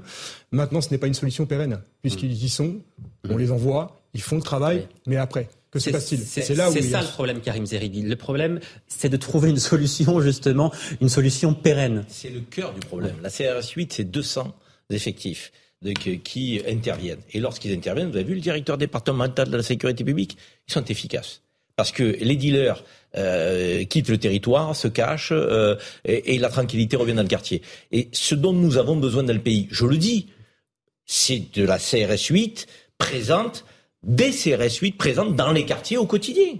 Parce que quand ils sont là, moi, euh, qu'on me dise pas que la police rentre pas dans les quartiers. La police, elle rentre partout si on lui demande. Et, et, la police fait un travail remarquable lorsqu'on leur en donne les moyens. Donc là, moi, j'aimerais qu'on ait effectivement ces quartiers de reconquête républicaine qui bénéficient d'une police présente au quotidien 7 jours sur 7. Et là, je peux vous dire que les deals vont s'arrêter. Mmh. Mais quand la CRS 8 va repartir, les deals recommenceront. C'est ça le problème. En fait, si vous voulez, on ne règle pas le problème dans la durée, on le règle de manière conjoncturelle. Thomas Carpellini, euh, le gouvernement dit qu'il n'y a pas de zone de non-droit dans le pays. Mais là, on a entendu l'adjoint au maire nous dire que les trafiquants portaient des armes, organisaient des fouilles et des filtrages pour laisser passer les gens. Si ça, c'est pas une zone de non-droit, c'est quoi? Ça doit être sympa de vivre en Macronie, dans un monde où il n'y a pas d'inflation, il n'y a pas de délinquance et aucun problème et tout le monde est apaisé. Évidemment qu'il y a des zones de non-droit en France, mais par contre, c'est pas un problème conjoncturel. C'est un problème structurel car vous pouvez mettre autant de CRS 8 que vous voulez. Vous pouvez en mettre dans toutes les cités, dans toutes les banlieues ou dans tous les centres-villes. Mais s'il n'y a pas de place de prison, vous en faites quoi de ces personnes? Si vous n'adaptez pas le code pénal, c'est-à-dire qui permet à toutes les personnes condamnées de moins de deux ans de pouvoir ne pas aller en détention, ces personnes-là vont recommencer le deal. Si même vous leur empêchez le deal, ils vont vivre de quoi ces gens-là? Parce qu'il est temps de comprendre que c'est une économie. Le deal. Travailler, hein? Pardon? Comme tout le monde. Hein? On est entièrement d'accord. On va pas créer un système parallèle pour eux. Mais justement, qui se lèvent et qui aillent bosser. Si la police est sur le territoire, je vais vous dire, on n'a pas besoin de faire appel à la justice puisqu'ils sont plus les dealers sur le territoire. Mais évidemment. Les uns remplacent les autres. Moi, je veux voir du bleu. Je veux voir du bleu dans nos cités. On est d'accord. Sauf que si le bleu fait ça, le problème c'est le bleu, il est pas là pour cacher, il est là pour éradiquer. C'est dans le sens euh, retirer le problème. Pour prévenir aussi. Pour prévenir également. Sauf qu'il est peut-être temps d'arrêter avec un tabou français. Vous savez, on parle de l'économie du deal. Mais dans une économie, il y a trois acteurs. Le producteur, le distributeur et le consommateur. Pourquoi est-ce qu'en France, le producteur et le distributeur, en l'espèce les dealers, sont condamnés, poursuivis, euh, sous enquête et à raison, mais jamais les consommateurs? Ou très peu. Vous savez, dans d'autres pays et des grandes démocraties. Ils sont sanctionnés via des amendes. Via des amendes, mais c'est 35 euros. Mais, mais ne sont jamais déférés, voilà, on, on ne les juge plus. Dans d'autres pays, là, des pays scandinaves qui sont des grandes démocraties, si vous êtes attrapé avec plus d'une certaine quantité de substances psychotropes, c'est directement détention provisoire. Est-ce qu'il faut que le gouvernement s'attaque réellement aux consommateurs C'est ça, c'est ça la faille aujourd'hui dans le pays eh ben, C'est pas ça, non. La faille, c'est les consommateurs quand même à la base. Parce que vous savez, je le disais, pas de consommateurs, pas de dealers. Hein, on va revenir. Je suis marseillaise. Et croyez-moi que ce sujet, euh, pareil, je le connais euh, assez bien. Euh, sur les points de deal, nous en tout cas à Marseille, par exemple, notre préfète de police a fait quelque chose qui s'appelle le pilonnage. C'est-à-dire on prend un point de deal, on le pilonne jusqu'à ce qu'il disparaisse. Et juste, non, il, disparaît pour se recréer ailleurs Pas du tout, pas du tout. comment? Pas du tout, bien sûr. Non, mais non, puisqu'on a été capable à Marseille d'en arrêter 34. Alors il n'y a plus de points de deal à Marseille Non, 34. Ah. Non mais, Johan, non, ne me faites pas ça à moi. Vous savez, même, Ce que je veux dire, c'est que sur... Même le ministre de l'Intérieur reconnaît que la plupart des points de deal sont recréés à ben, quelques là, dizaines ou centaines de mètres. qui n'ont pas été recréés. Donc je vous dis, ça veut dire que c'est possible. Mais grâce à qui grâce à... combien Il y a combien de points de deal à Marseille euh, Je crois qu'on est à 150. ouais, on est aux alentours de 150. Je croyais, j'étais autour de 143. Mais enfin, soit. Euh, la chose, c'est que en tout cas, sur la police, regardez à Marseille, 300 policiers en plus, c'est dans la LOCMI, on l'a voté, on l'a. Trois compagnies de CRS en plus, on l'a. Le, là où vous avez raison, Karim, mais vous avez raison en fait tous les deux, pas sur la Macronie parce que là je suis pas contente. Mais en tout cas, c'est que le, le, ministre de l'Intérieur, Gérald Darmanin, on peut lui reprocher beaucoup de choses. Mais, en tout cas, il bouge, il tente, on fait de l'expérimentation. Et sur les consommateurs, vous avez raison. Mais c'est plus large les consommateurs. Il y a le et le problème, pardon, de, de, de l'état de la santé mentale. C'est-à-dire, y a, les gens, quand ils se droguent, c'est qu'il y a un problème quelque part. Donc, je pense que le problème est global. Et où vous avez raison, c'est responsabilité. Moi, responsabiliser, pardon, les consommateurs, je suis pour. parce que oui, ce n'est pas normal d'aller acheter de la drogue. juste pour rappeler, parce qu'on a tendance à l'oublier, que l'usage de produits stupéfiants, c'est soit effectivement l'amende forfaitaire, mais c'est aussi un délit, un délit puni d'un an d'emprisonnement. Sauf qu'on ne l'applique plus. Mais dans la loi, ça existe. C'est puni jusqu'à un an d'emprisonnement. Alors, je ne dis pas qu'il faut incarcérer les consommateurs. On, est bien d'accord. Mais ça vous permet aussi d'avoir des politiques, par exemple, d'injonction thérapeutique ou autre. Il est 18h30 sur CNews et sur Europe 1. L'essentiel de l'actualité. Maureen Vidal. Madame Macron est très touchée par cette histoire. Ce sont les mots de la mère de l'INSEE à la sortie de sa rencontre avec Brigitte Macron.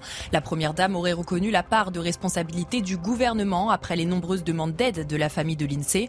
Une réunion avec Gérald Darmanin, Éric Dupont-Moretti, Papendiaï et Jean-Noël Barrot, ministre du numérique, aura lieu dans les prochains jours. Le but sera d'établir un programme de mise en œuvre d'actions concrètes contre le harcèlement sur les réseaux sociaux. Anime des policiers de la CRS 8 spécialisés dans le maintien de l'ordre dans les quartiers dangereux ont été déployés dans un quartier gangréné par le trafic de drogue. Une décision prise par la préfète du Gard après plusieurs faits de violence et de deal. Une médiathèque a notamment été fermée en raison des pressions qu'exercent les trafiquants sur les agents de l'établissement. L'inquiétude autour de l'état de santé du pape, âgé de 86 ans, il a été opéré en urgence cet après-midi pour un risque d'occlusion intestinale. Une intervention chirurgicale sous anesthésie générale qui va nécessiter plusieurs jours d'hospitalisation. Le Vatican précise déjà que les audiences du pape sont annulées jusqu'au 18 juin. Je vais remercier Sabrina Agresti-Roubache d'avoir été euh, avec nous en direct sur CNews et sur Europe 1. Je vous libère, vous restez avec nous. On poursuit nos débats dans un très court instant, juste après une, une pause. À tout de suite. De retour sur CNews et sur Europe 1 dans la dernière partie de Punchline. Merci de nous rejoindre. Nous partons à Valence, dans la Drôme, à présent, où trois écoles sont fermées depuis hier car les enseignants ont fait valoir leur droit au retrait. En cause, un affrontement entre jeunes qui a eu lieu lundi devant ces établissements. Des jeunes qui auraient menacé de mort certains parents d'élèves. Reportage sur place, Olivier Madinier, Célia Barotte. Depuis ce mardi, dans le quartier du Plan, les écoles sont désertes. En cause, la guerre de territoire avec les fonds Barlette qui poussent les élèves à rester chez eux. De nombreux enseignants ont également fait valoir leur droit de retrait. Aux abords des établissements Brossolette et Jules Vallès, des bandes rivales se sont affrontées et ont menacé, armé des parents d'élèves. Des actes condamnés par les autorités. La préfète de la Drôme, le maire de Valence et le directeur académique condamnent fermement les agissements qui ont pour seul but d'entretenir un climat anxiogène dans des quartiers déjà fragilisés par la délinquance. À Valence, ces dernières semaines, les conflits entre bandes rivales s'intensifient. Mais c'est la première fois que les écoles sont le théâtre de règlements de compte. Malgré la panique générale, l'inspecteur d'académie se veut rassurant ces mouvements euh, d'inquiétude euh, sont euh, demeurent exceptionnels et, c'est c'est pas du tout la norme. voilà, donc il faut encore une fois laisser au service d'enquête le temps nécessaire pour établir ce qui s'est passé, faire la part des choses et puis évidemment identifier éventuellement des individus qui auraient semé le trouble devant l'école. Les policiers municipaux et nationaux sécurisent désormais les abords des écoles. L'éducation nationale va également mettre en place des cellules d'écoute dans les deux établissements scolaires. Alors on précise que tout cela euh, se déroule très probablement sur fond de trafic de, stupéfiants. Euh, Jérôme Riménez, porte-parole du syndicat UNSA Police, je me tourne à nouveau euh, vers vous. en deux semaines, à Valence, quatre hommes ont été tués par balle. Est-ce que vous constatez que ce genre de règlement de compte est en train de, se multiplier? Il y a plusieurs explications. Et ce type d'affrontement entre bandes aussi, puisque c'est l'objet de la fermeture de l'école. Mais pas que Valence, et vous avez raison de le préciser, il y a eu un focus sur Valence euh, depuis quelques semaines, mais c'est un petit peu partout, mais c'est aussi le, le, le, fruit quelque part de notre travail. Quand Madame tout à l'heure, la députée, vous disait qu'on pilonne les trafics de stupéfiants et, les, et tous les euh, tout, et on, on, gêne considérablement euh, tous ces trafics en drogue les règlements de compte interviennent aussi dans ces conditions. Maintenant, euh, c'est bien à qui profite le crime dans telle situation? Euh, Tout à l'heure, on a une fermeture d'une médiathèque. Là, on a une fermeture d'école. C'est catastrophique. Faut, faut le dire avec toute honnêteté. C'est scandaleux. scandaleux. On est obligé de fermer une école parce qu'il y a des problèmes d'insécurité. C'est scandaleux. On se doit aujourd'hui en France de protéger ceux qui nous protègent. On se doit en France de protéger ceux qui nous instruisent. On se doit en France de protéger ceux qui nous soignent.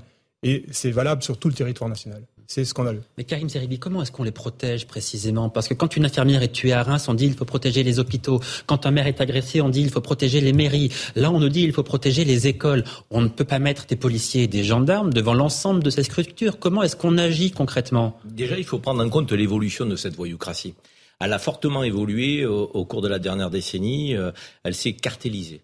Donc, euh, il y a une génération qui a grandi avec Scarface. Je ne sais pas si vous vous souvenez de ce film. Est-ce que ça signifie que pour vous, on assiste à une sud-américanisation du continent bah, et de la France Le modèle est plus sud-américain euh, et, et, et, je dirais italien au sens napolitain du terme, Gomorra, euh, que que la Cosa Nostra. Il n'y a pas de chef, il n'y a pas il y a pas une pyramide de respecter.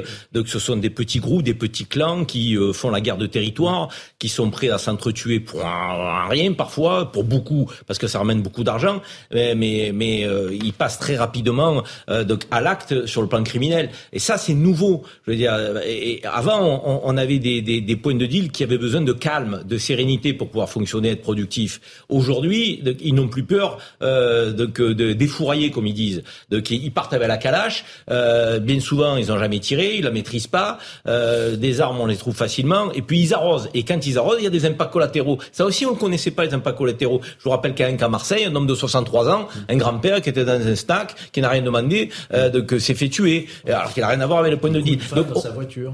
Une femme dans sa voiture. Mère de famille de 43 Exactement. Ans. Donc on a mmh. une évolution de cette criminalité, il faut qu'on évolue avec. Mmh. C'est-à-dire qu'aujourd'hui, on a face à nous des gens surarmés, donc qui sont prêts à tout. Donc il faut qu'on ait, on parlait de la CRS 8 tout à l'heure, et, je me permets de le dire, hein, c'est pas euh, hors antenne, on en parlait avec euh, Monsieur Jiménez, des CRS 8, il nous en faudrait beaucoup plus pour aller à la reconquête des territoires. Une CRS 8 au plan national composée de 200 agents, c'est bien, le modèle fonctionne, mais c'est pas suffisant. Il faut le déployer. Je veux dire, soit c'est des dealers qui prennent le territoire, soit c'est la police républicaine. Et nous préférons que ce soit la police républicaine. Donnons-nous les moyens que pour, pour que ce soit elle. Thomas Carpellini, vous allez me dire ce que vous en pensez, mais je n'ai pas l'impression que tout le monde se rende bien compte de ce que le trafic de drogue est en train de générer dans notre pays il faut comprendre que le trafic de drogue, de tous les trafics, est celui qui est le plus pernicieux. Il peut toucher toute la société. Les pauvres comme les riches prennent de la drogue. Mais à partir du moment où il y a des dealers, ils ont besoin d'un quartier. Quand ils ont besoin d'un quartier, ils ont besoin de le défendre. Pour le défendre, ils ont besoin d'armes. Et pour avoir des armes, ils ont besoin de trafic d'armes. Puis ils ont besoin de connexion avec le monde politique, le monde juridique, le monde euh, médiatique. Donc il y a un système de corruption. On voit très bien ça, par exemple, dans des séries sur les narcotrafiquants. Bon, évidemment, à la sauce Disney. Mais comme Narcos, ou dans un film avec Jean Dujardin comme La French. Je dis pas, évidemment, que c'est partout pareil, mais je dis qu'à partir du moment... c'est la référence des voyous, Et c'est la référence des voyous. Il a raison. Hein. Exactement. À partir c'est pas Escobar, leur exemple. À partir du moment où il y a le virus de la drogue qui arrive sur un territoire, toutes les strates, tous les milieux, toutes les personnes sont touchées directement ou indirectement. Ce qu'il faut également comprendre qu'en France, évidemment, c'est compliqué à évaluer, mais le trafic des drogues est estimé à pas loin de 100 milliards d'euros. Quel est le budget, enfin, quel est le chiffre d'affaires de l'énergie en France? C'est 150 on ne se rend pas forcément compte de la valeur absolue de ce que représente le trafic de drogue. de deal peut rapporter entre 50 et 80 000 euros par jour. Par jour. Je ne sais pas si vous vous rendez compte. Et dès lors, qu'est-ce qu'on paye aujourd'hui? On paye du béni oui oui, on paye de la lâcheté, on paye de l'hypocrisie où on a préféré dire pendant des années non, c'est pas grave, c'est épisodique, ça arrive pas souvent. Aujourd'hui, on voit que c'est un problème qui est systémique, et moi j'entends de mettre la CRS 8, mais on pourrait légitimement se poser la question, face à une guerre de territoire, est-ce que c'est aux policiers d'aller en première ligne? Oui, mais par exemple dans d'autres pays, ils envoient plus la police. Ça marche pas.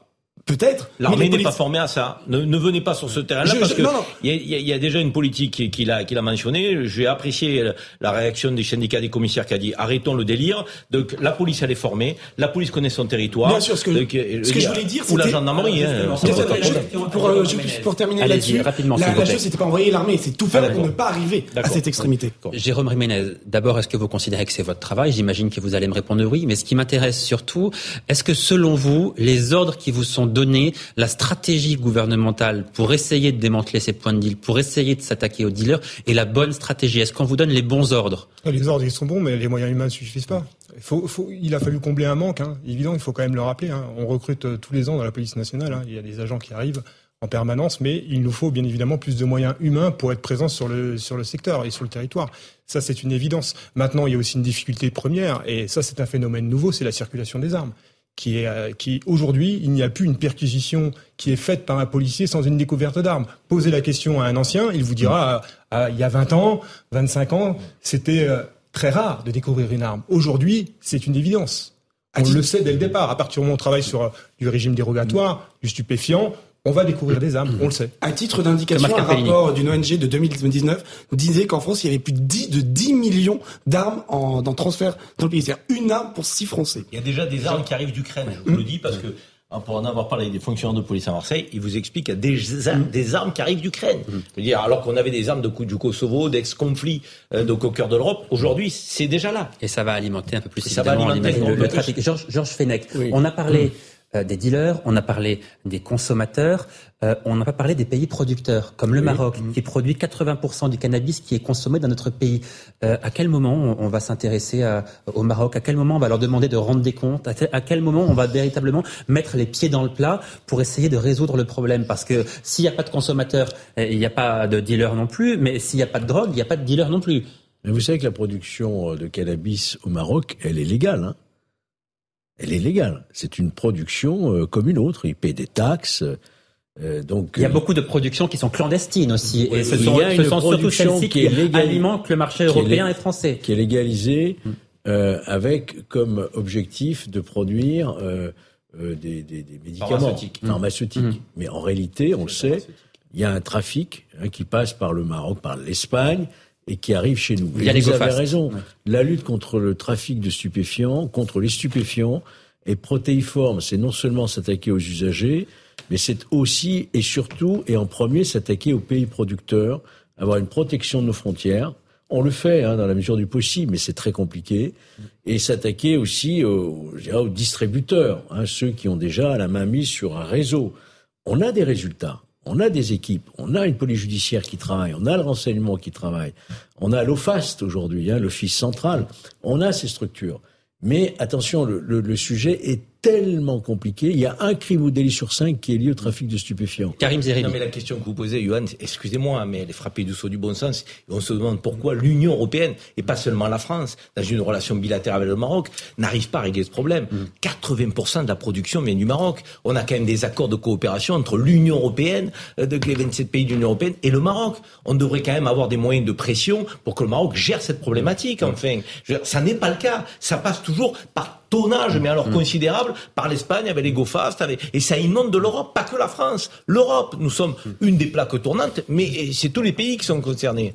Il est 18h46 sur CNews et sur Europe 1. On passe au, dernier thème de cette euh, émission, puisque les incidents se multiplient dans les établissements scolaires. Pourquoi? Eh bien parce que de plus en plus d'élèves souhaitent porter l'abaya, qui est une tenue traditionnelle euh, musulmane. Hier, le ministre de l'Éducation nationale a, réuni les recteurs pour leur faire part de ce problème et avoir leurs leur sentiments. Euh, Jeanne Cancard et Émilie Gougache nous racontent, et puis on en parle juste après. Devant des lycées publics comme celui-ci en Ile-de-France, les mêmes scènes se répètent. Des élèves retirent leur voile avant de franchir les portes de leur établissement, puis le remettent dès la fin des cours. Si la plupart respectent ce principe de laïcité, certaines tentent d'adapter leur tenue en milieu scolaire, comme Inès et Mélina, élèves en seconde. Je mets vraiment ma capuche, soit je mets mon bonnet, c'est tout. On va mettre la capuche dans l'établissement? À l'intérieur, non, mais je le fais quand même. On essaye de mettre euh, des longs pulls et euh, des suites à capuche, comme ça on cache nos cheveux. L'année dernière, un rapport ministériel alertait sur la hausse du port des tenues religieuses à l'école. Sur les réseaux sociaux, des comptes encouragent les élèves à porter ces vêtements marquant une appartenance religieuse, des comptes très suivis par les jeunes. Bien, moi j'aime bien, c'est des bons conseils. Ces conseils, certains élèves, comme cette lycéenne, tentent aussi de les suivre à l'extérieur de l'établissement lors des sorties scolaires. Si c'est obligatoire, euh, je viens, mais en me couvrant le plus possible.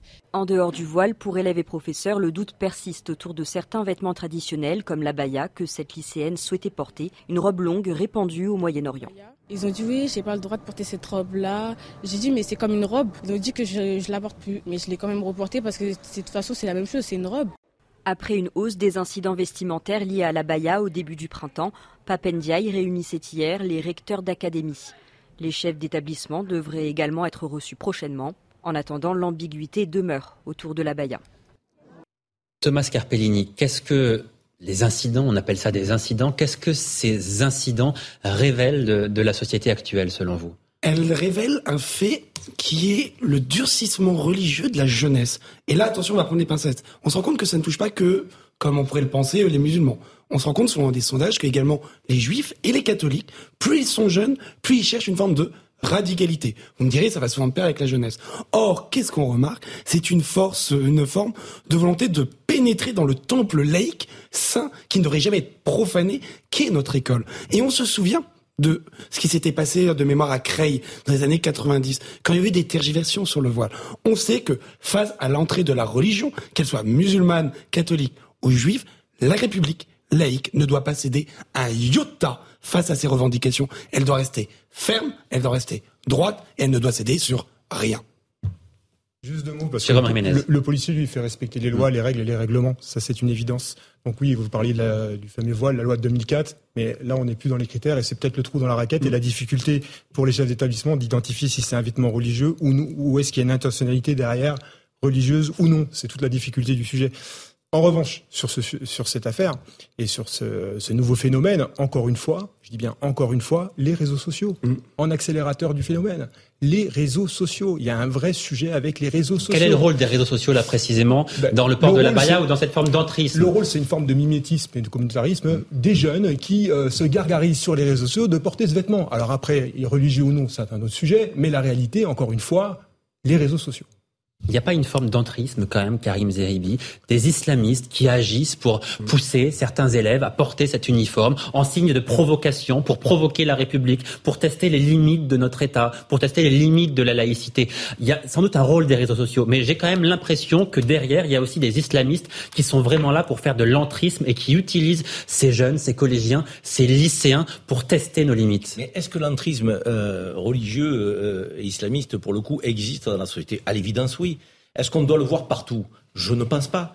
Euh, je crois effectivement qu'il peut y avoir un phénomène de mode. Euh, quand euh, Maître parlait du retour des jeunes à la religion, c'est aussi une quête identitaire pour beaucoup d'entre eux, que ce soit les catholiques, les juifs ou les musulmans, c'est aussi une quête identitaire. Et, c'est pas automatiquement en, représentation, je dirais, de danger pour, pour la République de la laïcité. Oui, il faut être clair et ferme sur les principes de laïcité. Évidemment, la République, ça n'est pas un régime de faiblesse, mais ça n'est pas une prescription religieuse, la baya. Je le redis, il n'y a pas un imam qui va vous dire, ou un recteur d'une grande mosquée, ou quelques savants que ce soit, qui va vous dire la baya c'est obligatoire pour les femmes. Donc ça n'est pas une prescription religieuse. Donc si ça n'est pas une prescription religieuse, comme ça peut être perçu pour le voile, Comment voulez-vous interdire ce vêtement? Moi, je crois encore une fois que dans notre pays, nous devrions nous pencher beaucoup plus sur les comportements que les tenues vestimentaires. Encore une fois, moi, une femme qui a une abaya et qui ne pose aucun problème, qui ne trouble pas l'ordre public, qui respecte les, us et coutumes euh, et, les, codes de l'école républicaine, pourquoi ça me dérangerait? En revanche, vous avez quelqu'un qui ne pourrait ne pas porter la baya et faire preuve de prosélytisme et représenter un problème euh, sur le plan religieux à l'école. Donc encore une fois, faisons preuve de discernement. C'est une tenue vestimentaire, euh, euh, j'ai envie de dire identitaire, culturelle. Ça n'est pas une prescription de l'islam.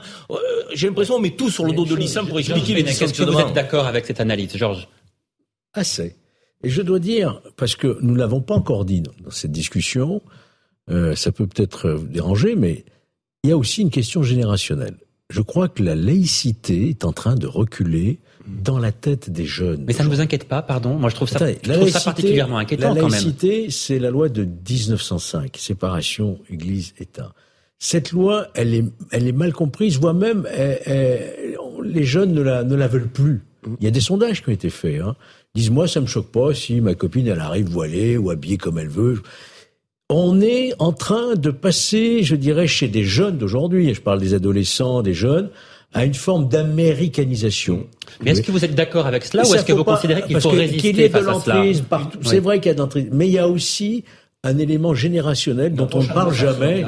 Euh, il y a une approche, voilà, donc il faut bien comprendre qu'on est en train peut-être de mettre des lignes maginaux mais que notre loi laïcité à laquelle on est tous très attachés, bien sûr, c'est le service public neutre, la neutralité, etc., elle est en train de reculer. Quand vous parlez à des jeunes, ils vous disent pourquoi en Angleterre euh, une, une, fonctionnaire de police peut porter le foulard, euh, que le sikh, ça ne gêne personne. Pourquoi on en fait un cinéma? Pourquoi sans arrêt on parle de ça tous les jours? Il y a des jeunes musulmans qui ne comprennent pas pourquoi on fait cette forme de fixation et toujours sous-jacent avec une, une idée que le musulman représente un danger pour la société. Ça peut être mal vécu aussi. Donc oui, luttons contre l'entrisme, mais ne voyons pas de l'entrisme partout. Thomas Carpellini, est-ce qu'il faut euh, accepter qu'une partie de la jeunesse de plus en plus importante maintenant dise que la laïcité finalement ça n'est pas si important, disent qu'il faut accepter peut-être le port de signes euh, religieux ostentatoires euh, au sein des établissements scolaires, ou est-ce qu'il faut résister à ce mouvement-là au nom de ce qu'est la France, de ce qu'a été la France, de ses valeurs et de sa laïcité? Je pense que la, la question clé là-dessous, c'est de savoir pourquoi ils le disent. Est-ce que c'est le fruit d'une réflexion, d'une civilisation, d'une société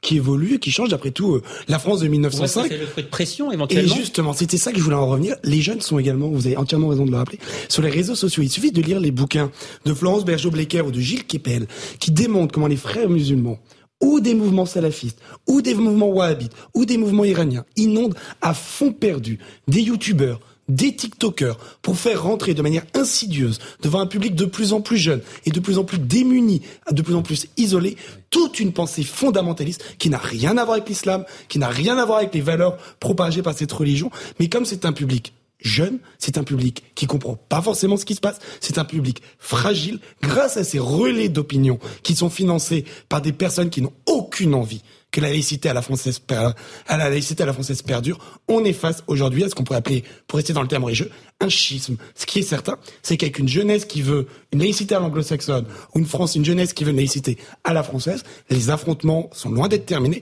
Et à mon avis, Aristide Briand va se retourner quelquefois dans sa tombe. 51% des Français disent ne pas avoir de religion. Mais mm, c'est important quand même ce, que ce, ce détachement aussi. est, important parce qu'il y a des jeunes qui évidemment euh, disent que la laïcité aujourd'hui ça n'est plus quelque chose de très important qu'il faut mm. laisser chacun vivre ouvertement sa religion. Mais une partie d'entre eux est aussi manifestement influencée par les islamistes qui agissent qui financent certains mouvements et qui font pression sur une partie de la jeunesse me semble-t-il. Ce sera le mot de la fin de cette émission. Merci à tous les quatre d'y avoir euh, participé. Merci à vous de nous avoir suivis, euh, évidemment. Dans un instant, vous avez rendez-vous sur Europe 1 avec euh, Europe 1 Soir. Raphaël Delvolvé et Hélène Zélani sur CNews. Évidemment, Christine Kelly et ses invités. Passez une très belle soirée. On se retrouve demain dans Punchline, évidemment. Merci.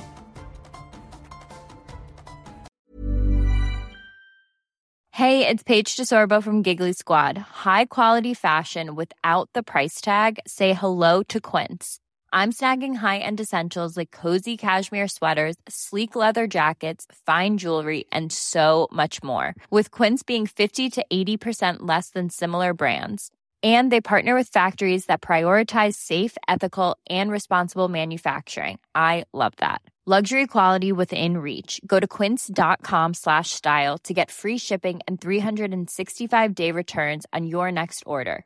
Quince.com slash style.